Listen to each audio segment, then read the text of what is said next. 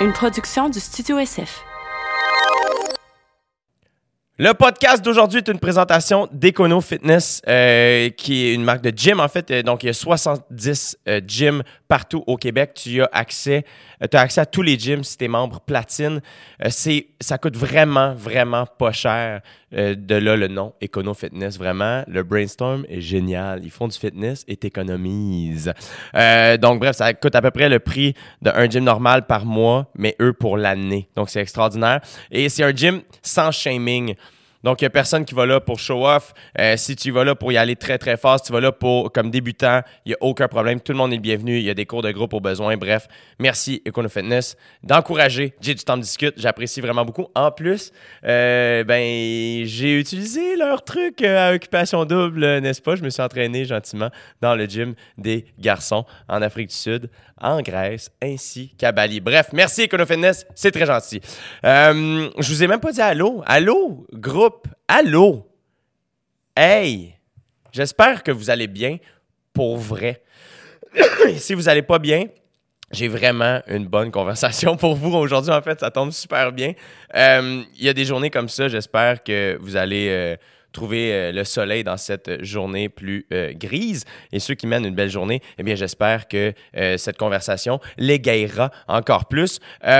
Mon invité d'aujourd'hui, c'est un gars, c'est Alexandre Champagne, en fait. Donc, pour ceux qui le connaissent pas, c'est un gars qui a fait de l'humour il y a peut-être au-dessus de 10 ans. Il a, il a fait partie de trois fois par jour à l'époque.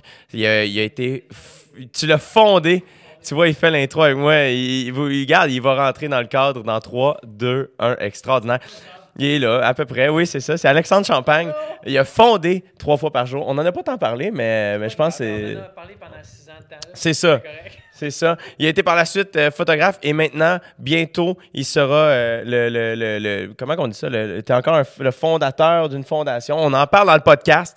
Vous allez voir. Bref, euh, c'est un gars que je faisais longtemps. Je vais, je vais con- je vais continuer de faire l'intro comme s'il n'était pas là. Puis après, il pourra juger. euh, Tu vas de- faire- tu vas con- tu vas continuer à faire l'intro comme si j'étais pas là. C'est un gars, euh, se faisait. En fait, on- je, le- dis en début de podcast, euh, mais c'est un gars euh, que j'ai rencontré, euh, que j'ai croisé à quelques places au début. Puis à un moment donné, j'ai le feeling qu'on pourrait être des amis. Tu sais, Fait que. et, bref, c'est probablement la plus longue conversation que j'ai eue avec lui dans ma vie jusqu'à maintenant. Et j'espère que ce ne sera pas la dernière. C'est un gars qui est vraiment transparent, plein de, ple- plein de, d'honnêteté, vulnérable et vulnérable dans le bon sens, c'est-à-dire rempli de, de, de- de questionnements sur sa personne. Et euh, bref, il incarne beaucoup euh, tout ce qu'il prône. Une conversation super le fun. C'est un gars très, très, très, très drôle et surtout excessivement gentil et humain. Bref, voici ma conversation avec Alexandre Champagne. C'était pas pire? C'était nice. Vous écoutez présentement dans vos douces petites oreilles. J'ai du temps pour discuter. Merci d'être là. Ouais, c'est Jet Stop qui discute. Ouais, c'est Jet Stop qui discute. Ouais, c'est Jet Stop qui discute. Ouais, c'est Jet Stop qui discute.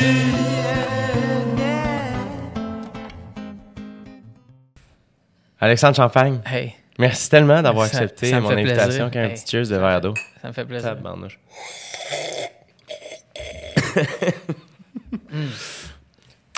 Tu, me posais la question juste avant qu'on ouvre les micros. et tu pensais que j'avais deux podcasts et Ouais. je comprends que ça peut être euh, confusant pour les gens. En fait, ce qui est arrivé, c'est que Pour les gens. pour les gens, en juillet 2018, euh, j'ai fait une série d'entrevues qui s'appelle Je veux tout savoir C'est ça. devant public à ZooFest. Mhm. J'en avais fait huit où j'avais enregistré que le son, l'audio. Et, euh, et je savais pas ce que j'allais faire avec ça. Puis là, ben, finalement, le temps avancé, je ne l'ai pas sorti, whatever. Et entre-temps, j'ai parti mon podcast, J'ai du temps de discute, sur lequel tu es présentement. Il y a une affiche, puis tout. Et Le budget, tout le budget. tout le budget est dans TV. Vraiment, c'est une TV. Ouais. Euh, et là, ben c'est ça, j'ai enregistré bien des podcasts avant de partir en Afrique du Sud. Mais là, T'es-tu allé en Afrique du Sud? euh, ça m'est arrivé. J'étais- oui. OK. et, euh, et, et là, ben, il me manquait comme trois podcasts pour être vraiment parfait dans, dans, dans mon retour. Et là, ce que j'ai dit à PH, Quentin, du Sans Fil Podcast, qui est derrière la console, qu'on salue d'ailleurs, que je ne Yes. remercierai jamais assez, grâce à qui je peux faire ça. Ouais. Euh, j'ai dit, hey, moi, j'ai huit entrevues en banque d'une heure que j'ai enregistrées devant le public. Le son a quand même du bon sens, tout ça. Fait que euh, je suis comme, ça pourrait faire un. Au lieu de faire un vide, ça pourrait quand même. C'est pas comme le podcast, mais c'est pas loin tout de même. Qui fait en sorte que, ben, c'était comme. C'est pour ça qu'on appelait ça un interlude de genre, ah, on, fait, on sort ça en attendant de recommencer à enregistrer. Et, euh, et là, nous voilà de retour, Je comprends. officiellement. C'est gentil de m'avoir tenu au courant. Ben, ça me fait plaisir. OK. Comment ça va? Ça va bien. Ouais? Ça va très bien. T'es- t'es- qu'est-ce- t'es- qu'est-ce- toi, là, j'ai l'impression, je suis content de te parler parce que j'ai l'impression, tu sais, quelqu'un que tu rencontres, je t'ai sûrement dit ça, dis-moi si je radote, euh, je répète tout le temps, là, mais puis je l'ai dit à deux, trois personnes sur le, podcast, sur le podcast parce que j'essaie, je reçois des gens surtout que j'admire. Je, je- je fais ça pour, apprendre, puis Mhm. euh, juste me.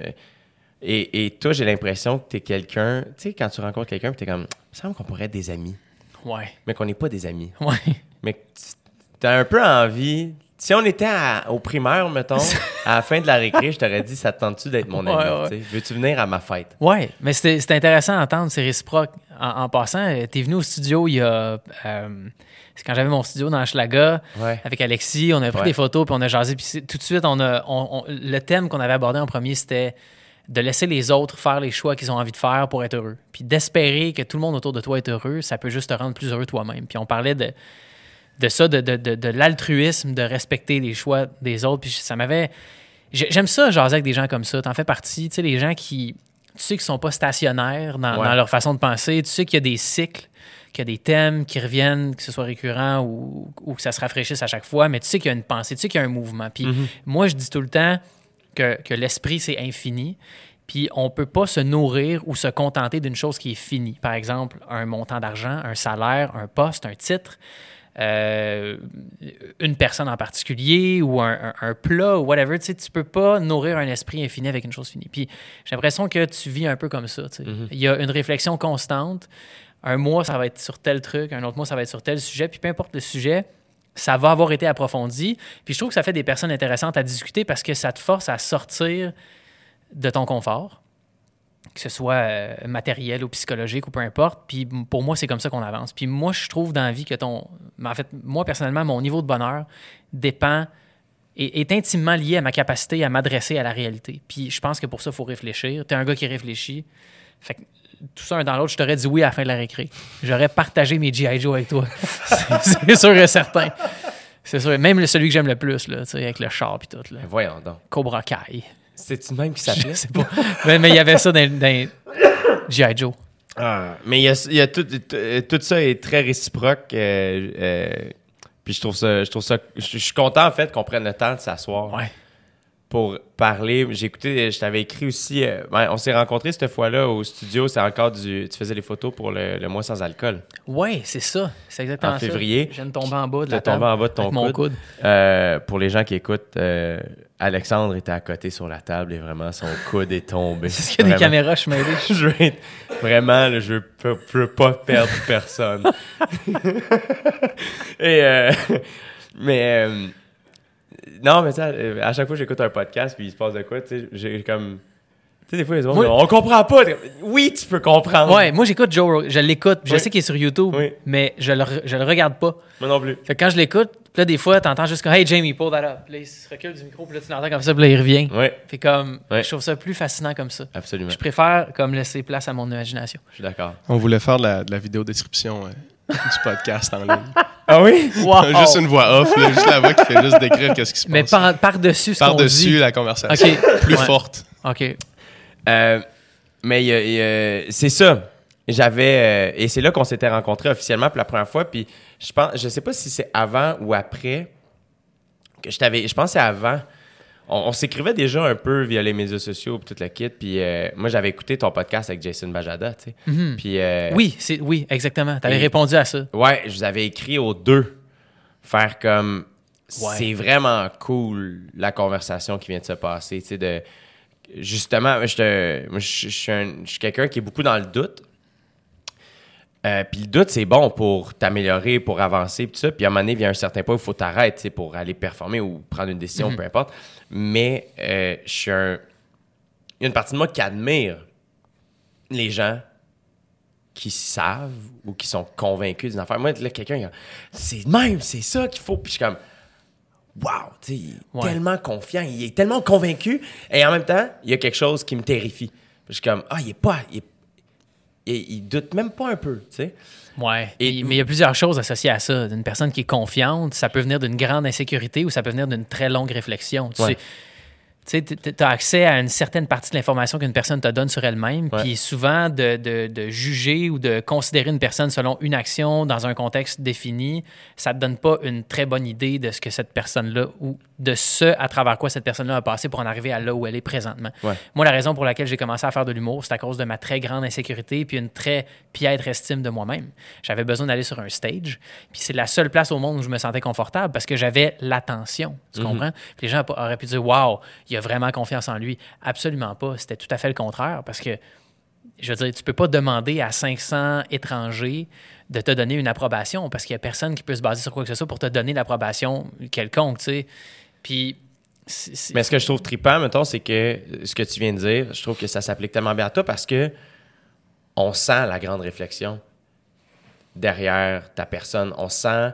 euh, en tout cas, je sens une grande authenticité de ta part, de, puis un, un regard critique sur toi, sur les autres, sur le monde, mais en demeurant tout le temps juste Je- J'essaye. est basé sur je sens puis c'est ça que j'avais senti dans le podcast avec Jason puis euh, puis de, de- des conversations qu'on a eues depuis c'est que je sens tout le, le cheminement personnel que t'arrêtes pas d'avoir sais puis tu l'as eu quand t'as lâché l'humour quand t'es parti trois fois par jour quand t'es sorti trois fois par jour quand comme j'ai l'impression que t'es très généreux de ta vulnérabilité pour Mhm. ton bien, mais aussi pour dire aux gens, genre, hey, c'est, ça, ça aide de s'aider puis de, Ouais. d'être vulnérable, puis c'est correct, tu sais.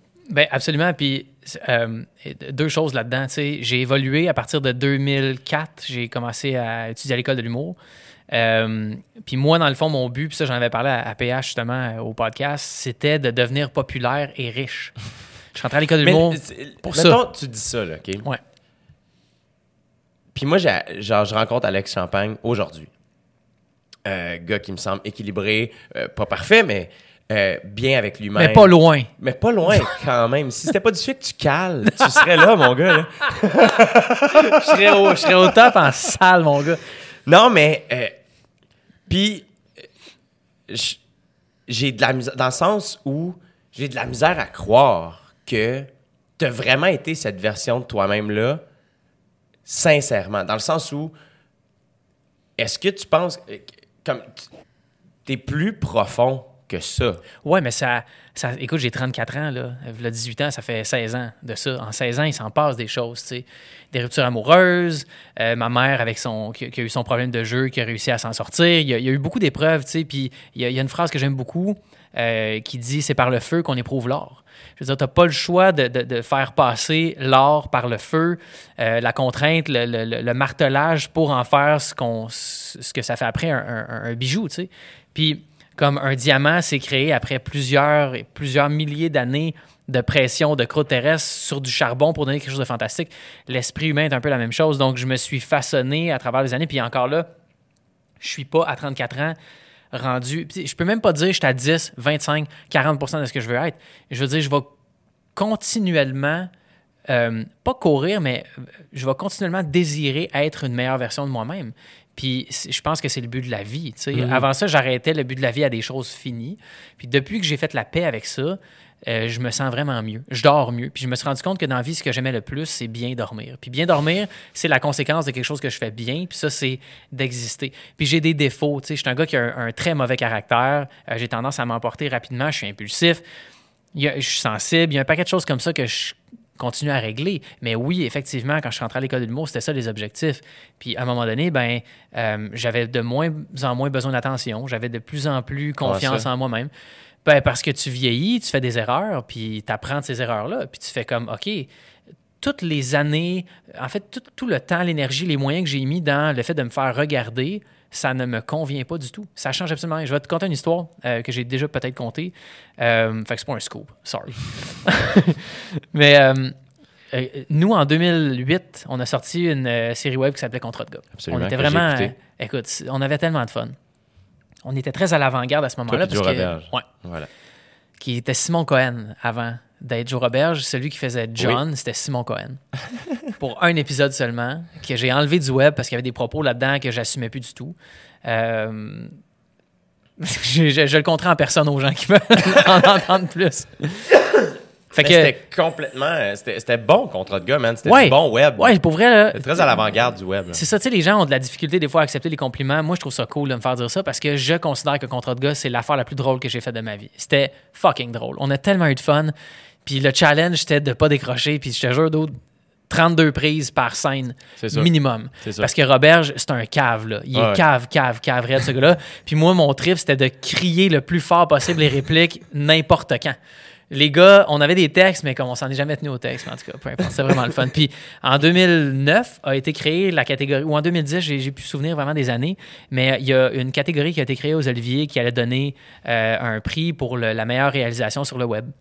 Puis euh, à ce moment-là, ben, je sortais de l'école de l'humour. J'étais encore un peu euh, dans mon histoire de devenir populaire, tout ça. Puis le fait, je, m'étais dit, waouh, on est en nomination pour l'Olivier. Si je le gagne, ça va faire clouer le bec à plusieurs personnes dans ma vie qui ont, un, jamais cru en moi, deux, qui ont été méchants avec moi, puis trois, que j'ai toujours voulu impressionner. Fait que là, j'étais content. J'allais prendre le Saint Graal, qui est un trophée qui prouve que je suis drôle, puis ça allait me donner une valeur intrinsèque supérieure à celle des autres, et finalement prouver mon existence. Et là, à partir de là, ça allait être le paradis total. Puis, je faisais beaucoup d'angoisse et de crise de panique à, à ce moment-là, de l'anxiété aussi. Puis, euh, quand on a monté sur la scène pour prendre l'Olivier, puis que je l'ai eu dans mes mains, ça a été la plus grosse crise de panique que j'ai faite de ma vie. J'ai réalisé que ça ne guérissait rien. Je te jure, Jay, j'avais l'impression qu'en touchant la statuette, ça allait faire comme ouh, le poids allait s'en aller. Mais au contraire, ça m'a ça a rajouté un poids supplémentaire parce que j'ai fait OK, là j'en ai gagné un, il faut que j'en gagne un deuxième. Et l'année d'après, on a été nominé encore, on a gagné un deuxième Olivier. Mais là, attends, là, quand tu dis que tu as fait une crise de panique, Live on stage. Ça m'est arrivé trois fois dans ma carrière de faire des crises de panique pendant que je faisais des numbers. Juste te dire à quel point, pour moi, être sur la scène, c'est une seconde nature, puis comme je peux faire ça les doigts dans le nez. Je, je faisais des crises de panique. Donc, dans mon cerveau, je me disais, tu vas mourir, tu vas mourir, tu vas mourir, tu vas mourir, puis je faisais mon number en même temps. Puis ça, tu demanderas à Joe Roberge. Martin Perisolo, un moment donné, on est sur, la scène euh, au Club Soda en 2000 2011. 19 mai 2011, j'avais eu 15 000 personnes sur Facebook. J'ai dit, dès que j'ai atteint 15 000, je loue le Club Soda, on le remplit, puis je fais un show de variété. J'invite Clément Jacques, j'invite Martin Perisolo, Joe Roberge, un gars qui joue du violon fucking vite, euh, Charlie, Charlie Pop. J'espère que c'était ça son nom. non, mais c'était genre Un Eric. gars qui joue du violon genre- fucking vite. C'était- Ouais, mais son nom. Non, c'est ça son nom d'artiste. Un gars genre- qui joue du violon fucking Eric électrique ou un enfant. Ah, si, ça me dit de quoi? Le gars, il jouait du violon vraiment vite. C'était ça le deal. Puis comme moi, je voulais juste que... Écoute, on a commencé à 8 heures, ça finit à minuit. Les gens, quand j'ai dit « OK, c'est fini », ils ont couru vers la sortie. Les gens étaient tannés, mais il n'y a personne qui est sorti pendant. Puis pendant que euh, Martin Perisolo faisait Poudy sur le stage, je me suis assis un sur le tabouret, qui était pas loin. J'ai regardé Roberge dans les yeux, puis il a compris que là, là ça se passait pas. Genre. Là, je, je, cap- je pensais que j'allais vomir sans arrêt, en jet, en spray, saccadé sur le stage. Je filais vraiment pas bien. Puis à partir de ce moment-là, j'ai- pris la décision que j'allais euh, probablement pas faire d'humour dans ma vie. J'avais pas le. moi, je parle souvent de Guillaume Wagner comme étant le, stand-up que je trouve qui est comme pur. Il, écrit beaucoup, il réfléchit beaucoup. C'est un gars qui se remet en question. Tout ça. Puis je regardais Guillaume, puis je me disais, j'ai pas l'étoffe de devenir comme ce gars-là. J'ai pas, j'ai pas le, j'ai pas la force, j'ai pas la volonté, j'ai pas. Puis en quelque part aussi, puis je veux pas que les, les, les collègues humoristes capotent avec ça, mais j'avais pas la névrose que ça prenait pour soutenir une énergie pour faire ça. Parce que, man, c'est rochant être tout le temps. Tu sais, c'est ça que, c'est ça que tu fais. Je suis sûr que tu comprends ce que je veux dire. Puis C'est pas péjoratif. Non, C'est que il, il- il faut qu'il te manque un câble en quelque part Ouais, pour, ben- pour que dans la vie, tu veuilles toujours être drôle puis faire 300 shows, d'autres 300 fois deux heures par année, faire rire du monde. Il faut que tu sois bon. Il faut que tu sois solide. Puis moi, j'avais pas ces qualités-là. C'est. euh, je. Je me pose plein de questions sur, tu sais, comme, pourquoi, pourquoi je suis là? Pourquoi je fais ça? Pourquoi? Tu sais, j'écoute des, des- plein de podcasts d'humoristes ou pas, puis évidemment, c'est tout le temps une espèce de thématique qui revient de comme. On est un drôle de groupe, mais tout. C'est vraiment spécial. Puis moi aussi, je pense que j'ai commencé l'humour pour avoir de l'attention. Euh, et j'ai eu la chance rapidement de mettre mon, mon énergie ailleurs. C'est-à-dire que ça m'a calmé, moi. Tu vois, à l'inverse. J'ai, moi, j'étais pas attiré par le stage. J'étais- Quand j'étais plus jeune, je voulais pas faire des présentations orales, blabla. Mais quand j'ai, j'étais, loud, là, j'étais loud. Je le suis encore, d'ailleurs, euh, souvent, mais j'ai, moi, mettons, un party de sous-sol au secondaire, une ride d'autobus pour une sortie scolaire. Je suis insupportable. Ah ouais, hein? Moi, j'étais la même chose, puis avec les années, je suis devenu exactement le contraire. Exactement. On dirait que quand il y a quelqu'un dans une pièce qui se met à parler fort, je- puis même quand il y a personne dans une pièce qui se met à parler fort, je m'assujettis à l'ambiance, à l'énergie. J'essaye, en tout cas, du mieux que je peux de- de- Ben, de- d'être subtil, discret. Moi, c'est juste plus assumé. Quand je, suis, quand je deviens loud, c'est que je suis vraiment. En fait, c'est que c'est plus loud, c'est assumé. Ouais, c'est ça. Quand j'étais kid, c'était. là, Man, je te jure, mes parents venaient me chercher d'un party, là, j'embarquais dans le char, puis là, je repassais le party dans ma tête. Là, comme, ah, ça, c'était-tu correct? J'ai-tu fait assez rire? Ah là? ouais? Fou, là. Wow. Fou. C'est pesant quand même, ça. Mais ça a fait en sorte que quand j'ai commencé à faire de l'humour, toute cette folie-là, s'est Ouais, ouais, concentrée sur scène. Ça m'a comme libéré d'un poids où je suis comme ah, Puis, ah, ça m'a pris du temps quand même à atteindre ça, mais là je suis comme je sais que je suis drôle. Mhm. Et si les gens veulent me voir être drôle, ils peuvent venir me voir en spectacle. Mhm. C'est la meilleure place où me voir. D'ailleurs, au Centre Bell, le 3 janvier. Swipe up! 25% de rabais. ça m'a full calmé Mhm. dans le reste de ma vie. Puis ça m'a pris du temps, mais là, je me sens là vraiment calme. Je sens plus que j'ai besoin de. Tellement à un point où il y a même du monde que je sais que je suis comme. Comme, Je suis assez boblé pour. Ils doivent s'attendre à ce que je sois plus drôle. Est-ce que je casse quelque chose? Ils doivent puis- me trouver poche un peu. Et fut un temps, je parle comme ça faisait mille ans, je fais ça, là, mais il y, a À encore, il y a encore des situations où je suis comme, hey, je devrais peut-être donner plus de gaz pour la madame à l'épicerie qui est donc contente de me voir. Puis après ça, je suis comme, Hey, je suis toujours poli, je suis toujours super fin. La rencontre peut vraiment juste être ça, puis c'est bien correct, tu sais. Ouais. Ça m'a vraiment calmé, tu sais. Mhm. Euh, alors que toi, à l'inverse, visiblement, ça n'a pas fait ça. Fait que je Non. pense que c'est. C'est un métier qui est bizarre, puis il y a plein de manières de le faire, puis il y a plein de raisons de le faire, puis il y a plein de. Il y en a qui sont stressés toute leur vie, mais qui c'est quand même plus fort qu'eux. Mhm. Il y en a qui s'en sacrent, puis c'est la manière de le faire. Je pense. Je pense juste qu'il faut profondément avoir besoin de le faire pour que ce soit ça ton Ouais, métier. ouais, puis tu sais, c'est pas, il n'y a pas de saut métier, là. Je veux dire, moi, je suis pas là pour dire. Puis je pense qu'on a besoin de personnes qui nous divertissent. C'est- C'est c'est essentiel à la survie. Euh, même si, en- dans l'immense majorité des secondes qu'on passe sur Terre, tout est banal. Mhm. Je pense que c'est important, des fois, d'avoir des, des, des hauts.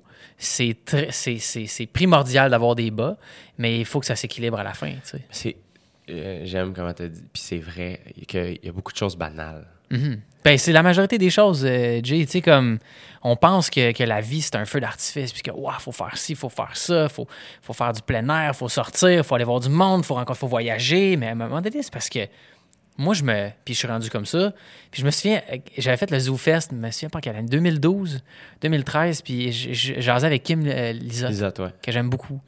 Puis euh, euh, Kim, elle avait dit comment ça va, puis tout ça. Je dis, ben, tu sais, je viens de rencontrer Marie-Lou, puis j'aimerais ça me marier, avoir des enfants. Puis, tu sais, juste comme profiter d'une soirée tranquille à la maison. Elle dit, t'es ben trop jeune pour ça. On dirait que t'as comme 45 ans, tu sais. Ça m'avait fait rire, mais comme j'ai- ça, moi. J'aime ça, rien faire. Tu sais, je t'ai envoyé un truc récemment, justement, qui- où j'ai fait une story, j'ai publié un truc qui parlait de Charles Bukowski, qui Ouais. dit que c'est pertinent dans la vie de s'arrêter de très longs moments puis de ne rien Bon Hiver. faire.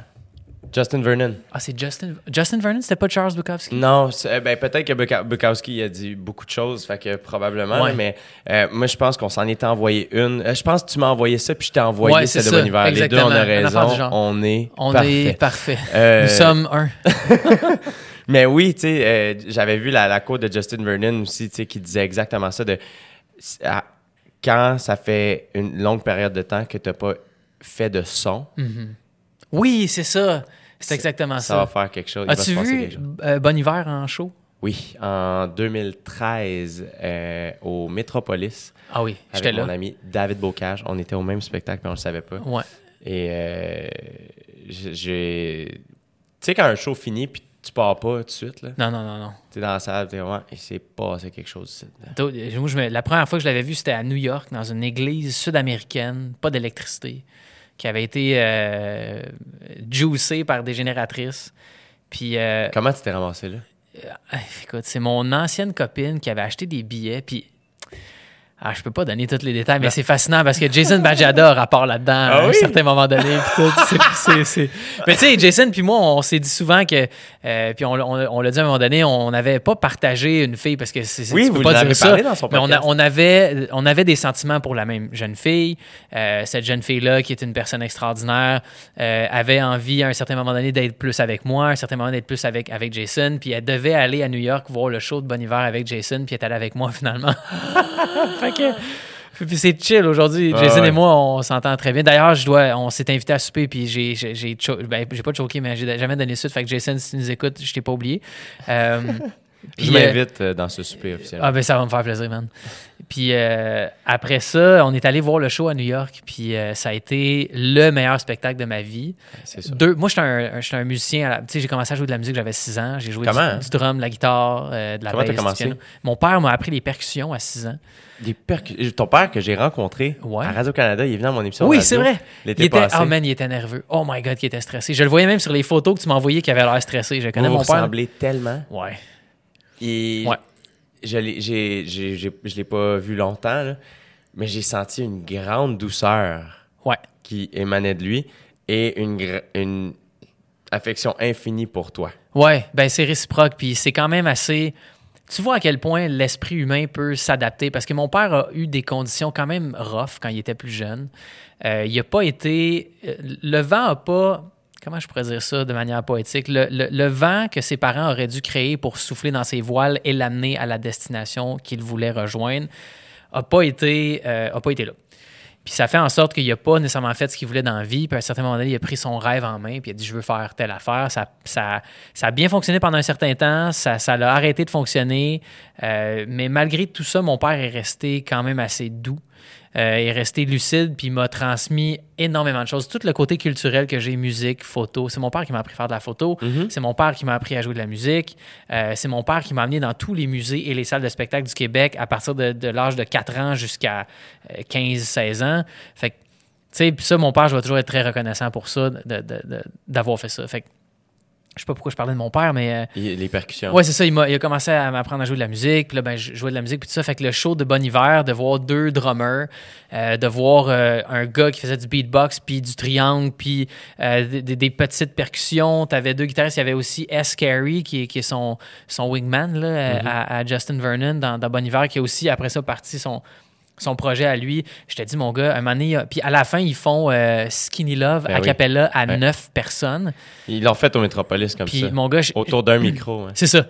Puis j'ai pleuré tellement. Je pleurais à l'horizontale. comme les larmes sortaient comme dans Dragon Ball. Genre. C'était c'était vraiment, euh, c'était vraiment quelque chose. Un gros moment très intense que, que j'avais vécu. Puis euh, ouais, c'est ça. Fait que le show de Bon Hiver. Puis Justin Vernon, il parlait. Entre les tunes, il parlait, tu sais. Il parlait euh, quand il était à Montréal. euh, il est venu passer comme deux semaines à chaque fois qu'il avait à manger ses trois pommes. Et il en a pris une des trois pour fumer du hash dedans. Oui, je me souviens, oui! Ça se fait-tu, man? Puis j'étais comme, quel Ah, dude! oublié, oui! J'étais comme quel dude fascinant, tu sais, à quel point genre lui c'est la musique, sa nourriture, tu sais, puis comme à quel point il doit avoir des carences en vitamines, puis euh, des choses comme ça. Au moins il est vegan, fait que PH est comme that's right. Yeah! Fait que euh, c'est ça. Ouais, on Imagine ça. comment il, vend- il manque de B12. là. Ah ouais, c'est sûr qu'il Zéro va- B12. Non non, zéro. Zéro. Mais un. Ah, man, là, mais les. Il y a rien.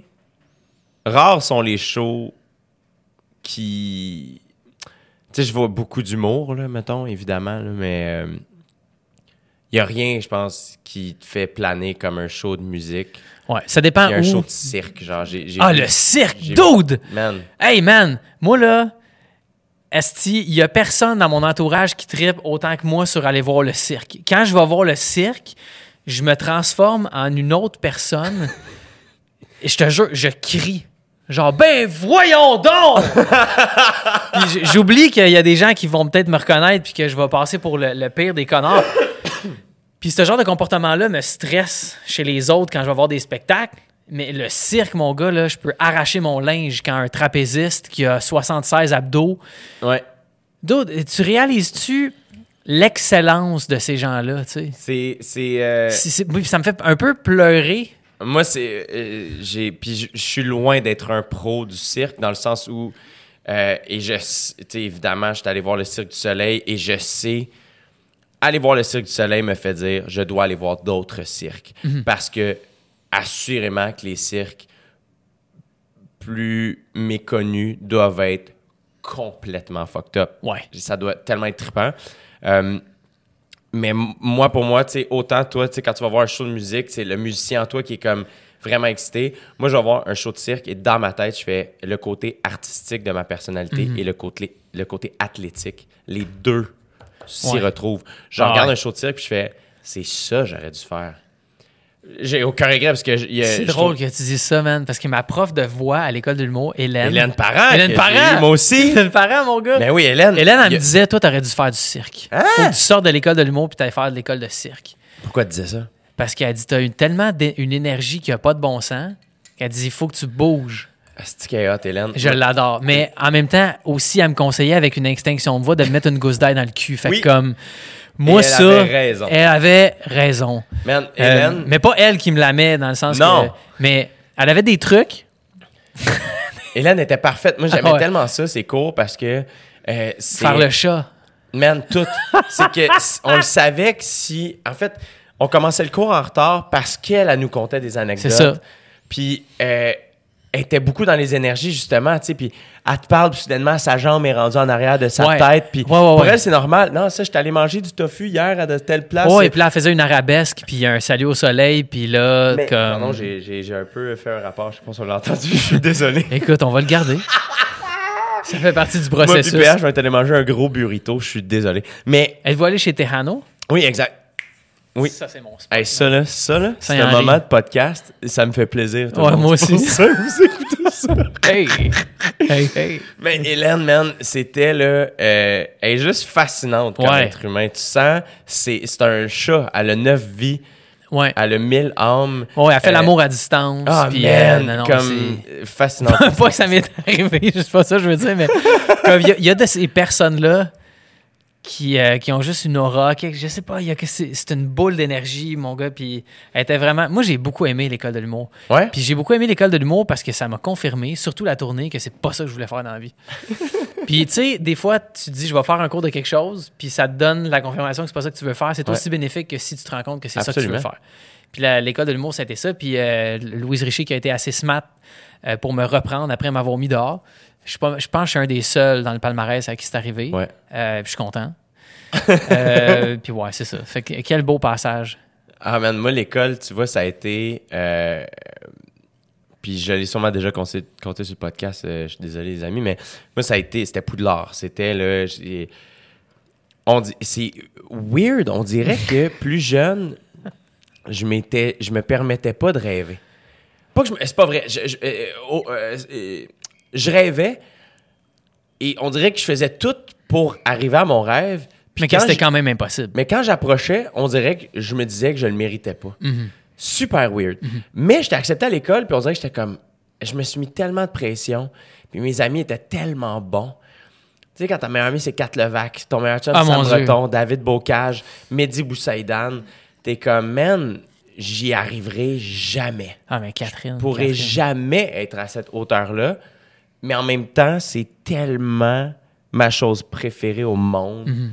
que de me tenir avec des gens meilleurs que moi. Ben oui. parce que ça fait en sorte que j'ai pas le choix de me botter le cul. Ben oui. Puis de, de- de- qui a fait en sorte que c'est devenu la meilleure affaire pour moi. Puis moi, la tournée de l'école de l'humour, ça a été vraiment souffrant. D'un bar, ça allait full bien.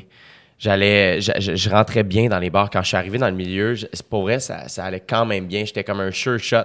Je faisais tout ouvrir, mais il y avait un animateur. J'étais parfait, je vais ouvrir ton show. Puis, puis j'ouvrais la tournée. Puis en, en tournée, j'étais, mon, c'était, c'était pas tant bon. Puis c'était plus tough. Puis, mais ça me, ça me fait mes reins, mon gars. Là. Après ça, j'étais arrivé. Puis il y avait rien pour m'arrêter. J'étais là. Ah, mais la tournée, ça fait ça. Tu deviens comme un tank. T'es comme. Mais toi, tu devais closer. Ouais. Ouais, c'est ça. Euh, j'ai closé pendant un certain temps. Euh, puis après ça, non, je me souviens pas pourquoi. Un conflit d'ego avec les metteurs en scène. Puis Dominique Anctil va peut-être m'entendre. Puis on, on se pognait souvent. On avait des prises de bec. Lui, Stéphane Dubé. Mais tu sais, j'avais une, deux cool metteurs en scène. j'avais une attitude de marde. Là, tu sais. Ouais. J'avais 18 ans. J'avais 21 ans rendu là. Puis je connaissais tout. puis mon gars, je- moi, me connaître à cet âge-là, aujourd'hui, je me serais trippé, tout simplement. Euh, mais j'ai appris. Puis euh, les gars ont été smart quand même. Les Ouais. gars ont été. euh, ouais, ouais. Puis Pierre Prince aussi. Puis, euh, Tu leur as-tu reparlé par la suite? Oui, Dominique, je l'ai croisé plusieurs fois, ouais. ouais, ouais. Puis c'était, c'est, très cool, là, tu sais, Ouais, on, trouve ça drôle, puis ça va. Ouais, très gentil, euh, Ouais. Dom. ouais. Moi, tu vois, je l'ai trouvé très humain avec moi tout le temps. À chaque rencontre que j'ai eue à l'école de l'humour, oui, évidemment, on parlait du texte, tout ça, mais souvent, on avait beaucoup de conversations sur comme qu'est-ce que toi tu veux, qu'est-ce que t'aimes, C'est qu'est-ce ça. qui t'intéresse, qu'est-ce qui te fait triper? Ouais, c'est vrai qu'il parle de même en plus. Oui. Tu limites pas, mais tu limites un peu. Son énergie, comme. Il, il- il se lève un peu les épaules. Ouais, c'est ça. Y a-tu, euh, Et puis il fait ça comme ça. Là, on n'a pas de vidéo description, mais, you know. Mais, euh, fait que, ouais, non. Puis, mais tu t'en, y, a-tu une petite partie de toi qui s'ennuie de la scène? Ah, totalement. Ouais? Totalement. Totalement, mais le truc, c'est que. Euh, puis on en parlera peut-être plus tantôt, là, mais euh, le projet dont, dont- dont- dont je t'ai parlé, euh, je sais que je vais retourner sur scène éventuellement. Comment? Comment ça, tu le sais? Parce que c'est trop. j'ai- J'aime vraiment ça. J'aime ça parler aux gens. Et puis, Puis t'es bon pour le faire. ben, je pense, pour vrai, si j'avais une force en humour, c'était ma présence sur scène. Si j'avais une faiblesse dans ma vie, c'était ma présence aux autres. Mais sur un stage, j'étais vraiment, vraiment présent. Puis j'étais capable de driver une foule, peu importe. Puis ça, j'avais ça de mon côté. Euh, puis j'aimerais ça peut-être, genre à 40 ans, 50 ans, avoir un one-man show. Parce que je trouve ça cool de se rassembler puis de jaser. Le, le truc, c'est que j'ai beaucoup parlé dans ma vie. J'ai fait des shows, j'ai fait de la télé, tout ça. Puis là, je suis dans une phase de ma vie où est-ce que j'ai envie d'écouter. Euh, je trouve ça important. Puis je trouve ça difficile sur les réseaux sociaux d'écouter.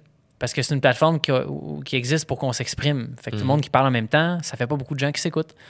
Euh, puis là, je suis dans un moment de ma vie où est-ce que j'ai envie d'écouter beaucoup, beaucoup, beaucoup, beaucoup. J'ai envie d'entendre, j'ai envie de comprendre, j'ai envie, que, j'ai envie de me nourrir d'un paquet d'informations. Puis j'ai, je te dirais là, que, puis c'est ça qui a motivé ma décision de, que, que je vais t'annoncer dans, dans pas long, mais euh, je me suis rendu compte que là, je suis arrivé à un bout où est-ce que j'ai plus rien à dire. J'ai, rien à dire, man. Puis euh, ça s'est fait un an après avoir quitté trois fois par jour.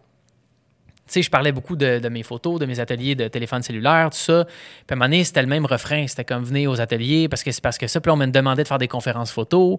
On me demandait de faire des trucs pour la photo. Puis j'étais comme, tu sais, tu peux juste aller sur YouTube pour apprendre comment faire de la photo. Je suis pas le meilleur photographe. Je suis pas le moins bon. Il y a des gens exceptionnels à Montréal qui sont très facilement rejoignables, à qui les gens peuvent demander. Puis je, encore là, moi, j'ai jamais voulu être le meilleur dans une catégorie ou dans un milieu ou dans un marché. J'ai toujours voulu être celui qui crée un- une nouvelle opportunité.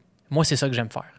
Je m'en fous d'être le meilleur dans, dans- la photo, je m'en fous d'être le meilleur entrepreneur, je m'en fous d'être le plus drôle. C'est, plus important pour moi d'être le meilleur ou le moins bon. La vie, elle fonctionne pas comme ça. Le corps humain fonctionne pas comme ça. Euh, la compétition, ça existe juste dans des, dans des situations où il y a de l'argent à faire. Où il y a, tu sais, comme les Olympiques, c'est fabuleux, mais c'est inutile. Dans le sens où mais pour vrai, c'est pas. c'est moi, quand je regarde les Olympiques, je braille first. Ça, je l'ai dit souvent. Mais à la fin de la journée, si tu es le meilleur lanceur de javelot, who cares? C'est le fun pour toi parce que tu as dépassé tes limites puis c'est cool. Mais c'est très individuel, c'est très, très égoïste. Puis c'est pas parce que je dis ça que je, que je veux dire que c'est mauvais. Puis je veux pas que les Olympiques arrêtent puis quoi- ou quoi que ce soit. Mais prends. Demain, Hollywood PQ. Alex Champagne. Alex est contre les Olympiques. Contre les Olympiques. Ouais. Non, mais tu comprends ce que je veux dire? Ce que je veux dire, c'est que je pense que. Comment je pourrais dire? Un, un talent extrême, un niveau, de, un niveau de talent extrême, une richesse extrême, quelque chose d'extrême, quelque chose que tu as en grande quantité, si ça ne sert pas au plus grand nombre possible, ça donne rien. Ça donne rien parce que tu te rends compte sur la Terre qu'on est, in- on est intimement liés les uns aux autres. On n'a pas le choix. On n'a pas le choix. Dans le Euh, sens, euh, je pense que la seule exception dans ce que tu dis, parce que je pense que je suis d'accord, la seule exception, c'est quand c'est inspirant pour d'autres. Oui, ben oui, oui, c'est, là que je veux en venir. Ouais. Exactement. Disons, un athlète euh, qui se dépasse, qui a réussi à revenir, qui a fait une remontée spectaculaire sur des défaites pendant des années, c'est magique. La personne a travaillé. Puis, tu sais, le, le- le hard work, c'est très important. La discipline, la détermination, c'est toutes des qualités de l'esprit qui sont importantes. Mais si ça ne sert qu'à une seule personne, Ouais. je vois pas l'intérêt. Hmm. Ça, ça, moi, ça, ça, me- ça ne me touche pas, mais je n'ai rien contre du tout. Puis, tu sais, dans la vie, on dirait que c'est difficile de concevoir qu'une personne peut ne pas aimer quelque chose, mais la respecter.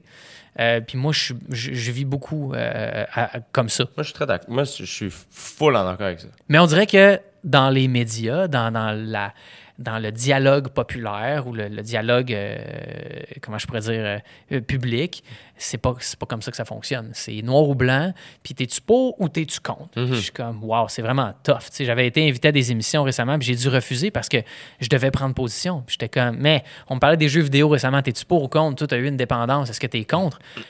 Euh, non, mais moi, dans ma vie, ça, ça, ça fonctionne plus ou moins bien, tu sais.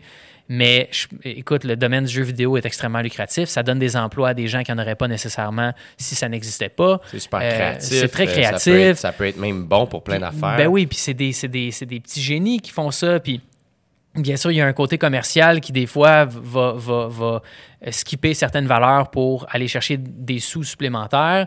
On parle, c'est minime quand même, mais bref, euh, c'est pas tout noir ou tout blanc dans, dans- dans la vie. Je pense qu'il faut être en mesure d'être nuancé. Fait que pour assouvir ton besoin de créer des opportunités, qu'est-ce que tu fais? Euh, ben, c'est ça l'affaire. c'est ça l'affaire, c'est que j'ai euh, j'ai décidé, puis c'est- euh, après un enchaînement d'un d'un paquet de, de- de situations de marde qui sont arrivées dans ma vie, que j'ai décidé de lâcher la photo. Je, je quitte la photo. J'arrête de faire ça dans la vie. Ce sera plus mon métier, celui d'être photographe. Ça faisait combien de temps que tu faisais ça? Ben, ça fait 27 ans que je fais de la photo. Ouais. Professionnellement, ça fait depuis 2012 avec trois fois par jour. Euh, j'ai publié au-dessus de 10 000 photos. On a vendu des centaines de milliers de livres. J'ai continué après à faire des photos pour euh, des clients extraordinaires, pour des portraits publics. Euh, j'ai continué à recevoir des familles au studio, puis j'ai décidé de mettre un, un- un arrêt à tout ça euh, parce que le métier change très rapidement. Puis maintenant, je ne peux plus supporter le fait de passer deux heures devant mon ordinateur à faire du Photoshop. Je suis plus capable de faire ça. Ça, ça me rend, ça me rend fou. Euh, j'ai l'impression que je perds mon temps. J'ai l'impression que je sers à rien. Puis euh, plus ça va, plus mon niveau de conscience est, élevé, puis plus je me dis, ce temps-là, je pourrais le mettre ailleurs que pour moi, que pour le chèque que je vais avoir à la fin de mon shoot. Je veux le mettre au profit des autres personnes qui ont besoin d'aide. Fait que ce que j'ai décidé de faire, puis ça fait longtemps que je réfléchis à ça, puis je, je l'ai dit une couple de fois, euh, puis j'en avais parlé, un moment j'avais fait une annonce sur Facebook comme quoi je vendais tout mon stock. Je vendais ma Tesla, ma BM, mes motos, euh, je vendais toutes les choses qui me servaient absolument à rien, qui étaient Ça, mettons, cette décision-là, là, cette prise de conscience-là, je veux dire, ça te fait faire longtemps que ça te travaillait. Ouais. Ça a été quoi le OK, je le fais? Ça a été, j'étais juste tanné, j'étais rendu là, je me suis réveillé un matin et j'ai fait, ouais, c'est-tu, c'est le fun de me faire faire des thumbs up quand je passe avec ma Tesla, euh, qui, est- qui est fabuleuse, qui fait pas de bruit puis tout. Mais je sais que ça fait appel à, un côté de ma personnalité que j'essaie de résorber le plus possible, qui est mon ego. J'essaie de lui donner le moins de lousse possible. J'essaie de, cultiver mon âme puis la, la grandeur de la personne que je sais que je suis capable d'être et que tout le monde dans la vie peut être. Puis, euh, j'ai juste mis toutes mes affaires en vente du jour au lendemain. Puis tu sais, j'ai tendance à être impulsif, fait que les gens autour de moi disaient comme t'es sûr, buddy? Puis depuis ce temps-là, je me suis, j'ai, fait la location d'un Tiguan de Volkswagen. Puis mes tailleurs d'hiver ne m'ont pas coûté 6000 pièces. Puis l'autre fois, j'ai scratché un mag, puis j'étais comme c'est vraiment cool parce que je m'en calisse. J'étais tanné de donner de l'argent à des gens qui en avaient plus que moi. J'étais tanné de participer au fait que on doit posséder quelque chose à une certaine fin. Puis encore une fois, je suis un grand défenseur de la liberté économique. Pour moi, une personne qui fait des millions par année, elle a le droit de s'acheter un char de 4 millions, ça ne me regarde pas. Puis je pense que la grande liberté économique, puis j'ai lu beaucoup d'études sur le sujet, est souvent due dans, les pays développés à une grande liberté de presse aussi. Quand on laisse le choix aux gens de faire ce qu'ils veulent de leur argent, le retour, le trickle-down economics, ce qu'on appelle en, en anglais, euh, est est souvent plus grand que quand on contraint les gens à donner beaucoup d'argent. D'un autre côté, je considère que la meilleure... Euh, ju- Juste pour être sûr que j'ai bien compris, tu veux dire que quand il y a une liberté de presse, quand on dit aux gens faites bien ce que vous voulez, ils finissent par être plus généreux. Ben oui, puis c'est ça qu'on voit en fait dans les chiffres, c'est ça qu'on voit. Bien sûr, il y a des exceptions dans le sens où euh, euh, il y a des gens qui vont garder la majorité de leur fortune, puis ils vont avoir 45 voitures, puis tout ça. Moi, je, je, je le dis tout de suite, moi, je, je ne serai jamais ça. Euh, puis j'encourage pas ça du tout. Je pense que c'est c'est de vouloir combler un vide. Tu as le droit d'avoir une collection d'autos, ça va, mais c'est sûr que ça cache quelque chose. Convaincu. Mais tu peux le faire. Puis je veux que tu m'en parles de tes autos parce que j'adore les voitures. OK? Fait que. euh, Puis pour moi, la plus belle forme de philanthropie au monde, c'est de payer ses taxes. C'est de dire. Ben, je veux dire, y a pas. Tu peux dire, OK, moi, je donne à la famine.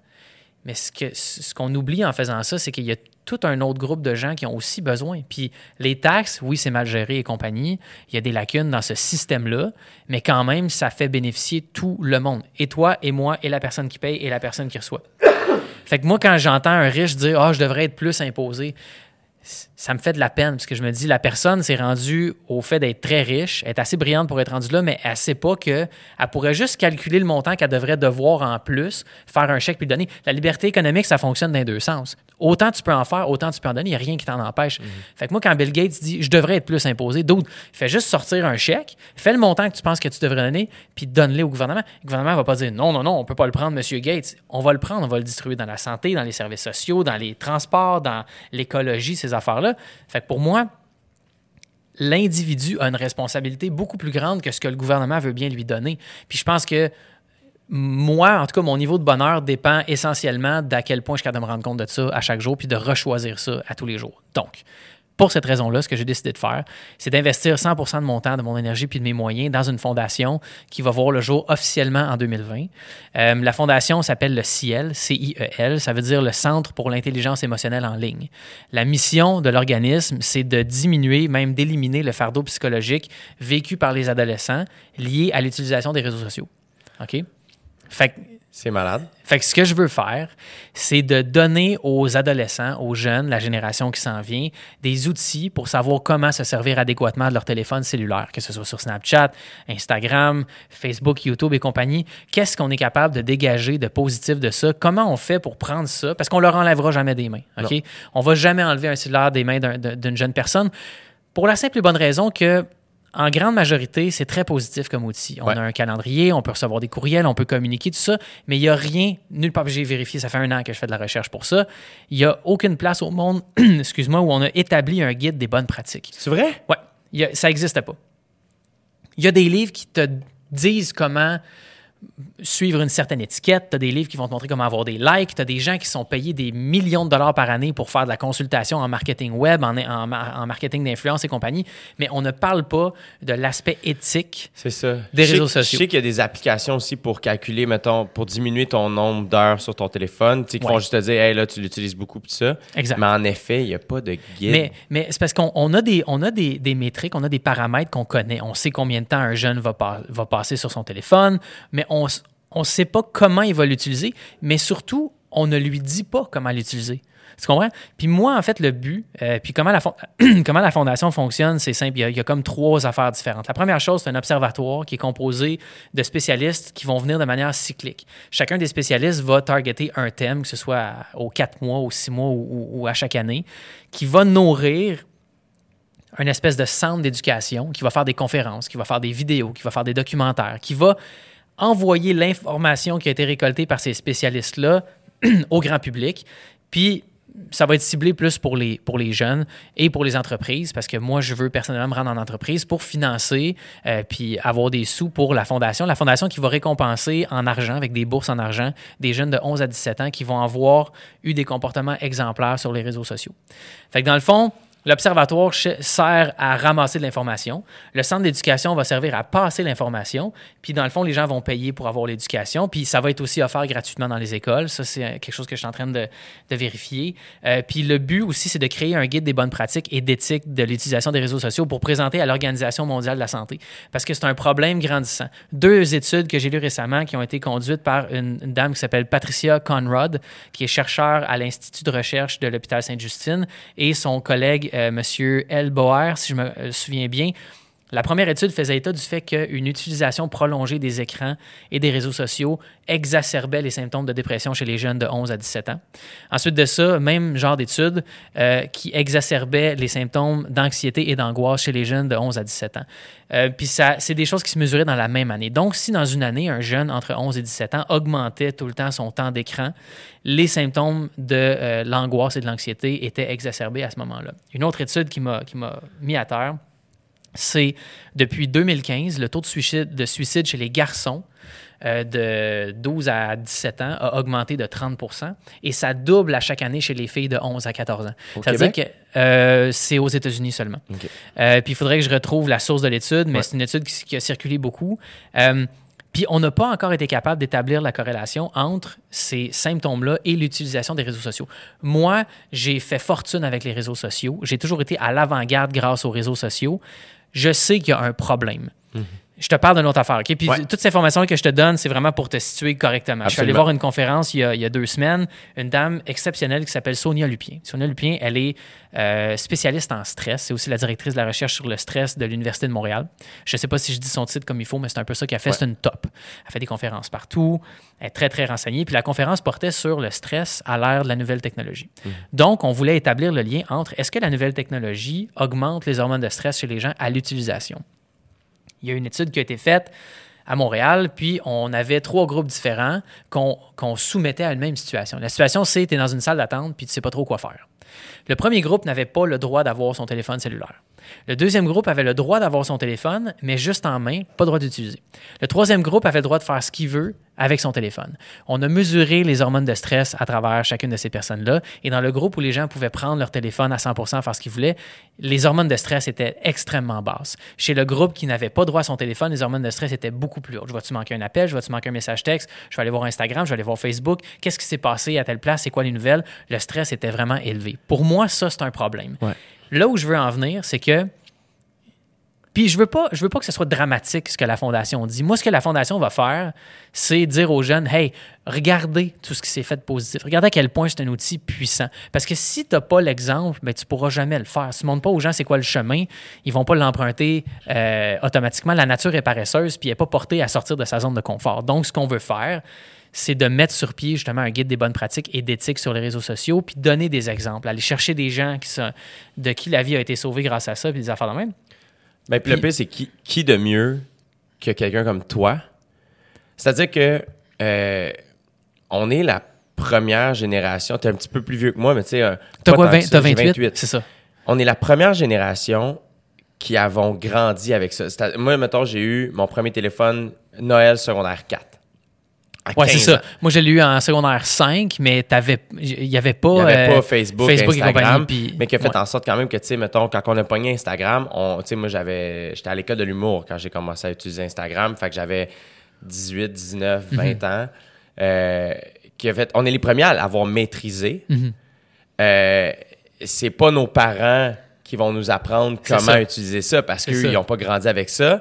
On est les premiers à avoir connu un peu avant, Ouais, beaucoup avec c'est exactement ça. qui, qui fait en sorte puis les, puis les jeunes eux ils arrivent puis c'est ça c'est comme ben on n'a jamais connu la vie sans Google Maps Ouais, puis c'est, vraiment vraiment sain surtout venant d'un gars comme Alex Champagne qui est quelqu'un qui a réussi avec ça Mhm.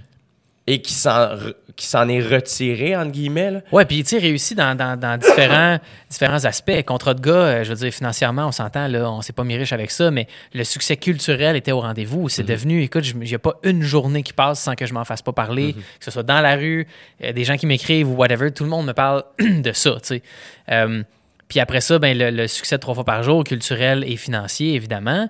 Euh, puis, tu sais, encore une fois, j'en parle souvent ouvertement. Je suis pas gêné de parler de ça. C'est correct de parler de, de- de son succès. Ça, ça ne change pas ma valeur. Ça fait pas de moi une meilleure personne. Non, whatever. non, non, exact. c'est juste c'est ça qui est arrivé. Fait que Voilà. je, je vais pas être faussement modeste. Non, non. On a réussi. Puis, euh, après ça, ben, avec les téléphones cellulaires, d'autres, j'ai convaincu 3200 personnes de venir passer trois heures avec moi pour leur montrer à faire des photos sur un téléphone. J'ai dit ça il y a cinq ans à Marilou, puis elle est partie à rire dans ma face. Je veux devenir une référence, puis t'es comme, what the fuck? Puis c'est un- j'ai écrit un livre sur le sujet que j'ai vendu à 20 000 exemplaires et plus. Euh, j'ai 3200 personnes qui sont venues aux ateliers. J'aime ça, être en avant de mon temps. Ouais. Puis je pense qu'avec ça, ça va être une belle manière de le faire. Pourquoi je quitte la photo? Euh, parce que je, vais, je vais continuer à en faire, puis ça va servir à, la- à- à l'organisme, à la fondation, mais parce que je m'ennuie d'avoir une business. Je m'ennuie vraiment d'avoir une business. Tu sais, chez trois fois par jour, une journée, je pouvais faire une photo de retouche sur un muffin. Une heure après, il fallait que je parle aux gens qui faisaient le shipping, l'expédition, parce qu'il manquait d'enveloppes. Il fallait que je trouve des enveloppes. Après ça, je rencontrais un employé pour telle affaire. Après ça, il fallait que je détermine des prix pour un item. C'est fantastique, mon gars. Moi, ça m'appelle énormément. Puis ce que je veux en ce moment, c'est de bâtir une machine qui va rouler tout seul, puis qui va être remplie de gens qui ont des bonnes intentions, que je vais payer à la que je vais payer, qui vont être payés à leur juste valeur. Ça va être une business, là. Mais c'est que je pense, du peu que je connais de toi, euh, t'as comme déjà comme trois, quatre carrières, entre guillemets, là, Ou on dirait que ouais, ouais. qui fait en sorte que je pense que peut-être que c'est ce projet-là qui va venir euh, t'épanouir parce que tu t'aimes jongler avec beaucoup de choses. Ouais.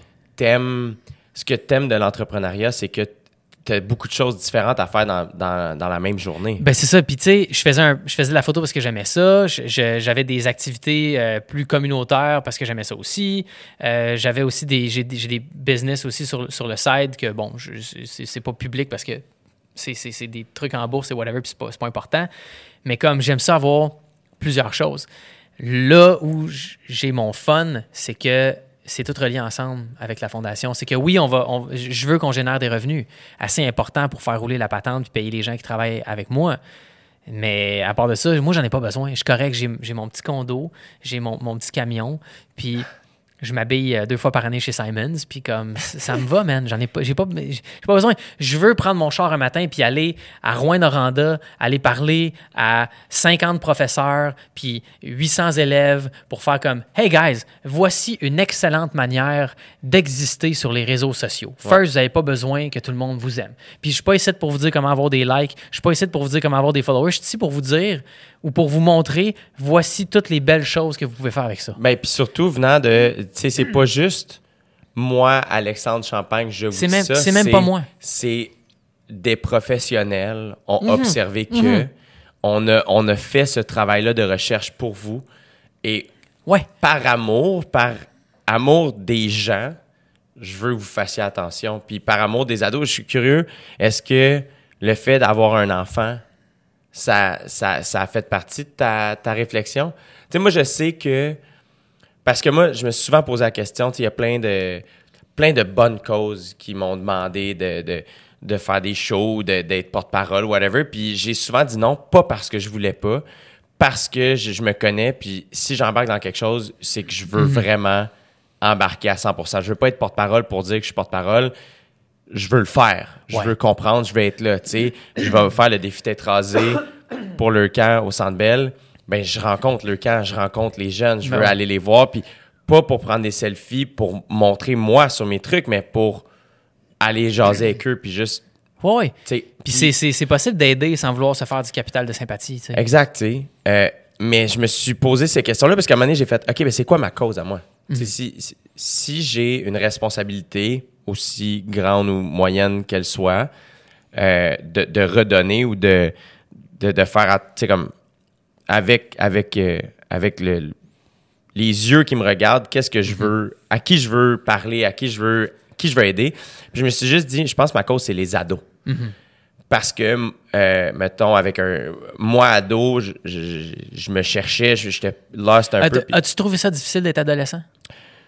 J'ai adoré ça, je recommencerai jamais. OK. Est-ce que tu aurais trouvé ça plus facile ou plus difficile si tu avais eu Instagram, Facebook? Ah, j'aurais été insupportable.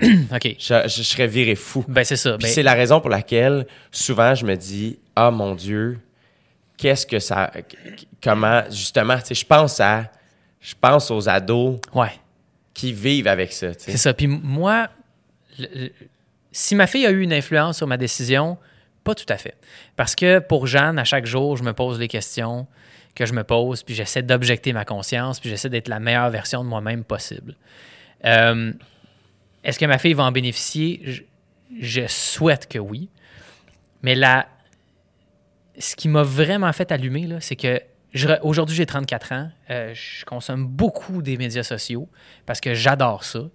Puis de manière saine. Tu sais, je ne vais pas espionner les gens, je ne vais pas me comparer. Euh, je vais me nourrir d'une quantité impressionnante d'informations qui souvent est en surface, en publication, mais qui mènent vers des choses qui sont beaucoup plus importantes. Récemment, j'ai commencé à suivre des psychologues, des intervenants, des, des gens en relations interpersonnelles. Puis je me suis dit, hey, j'aurais tellement bénéficié de cette information-là quand j'avais 14 ans, Esti.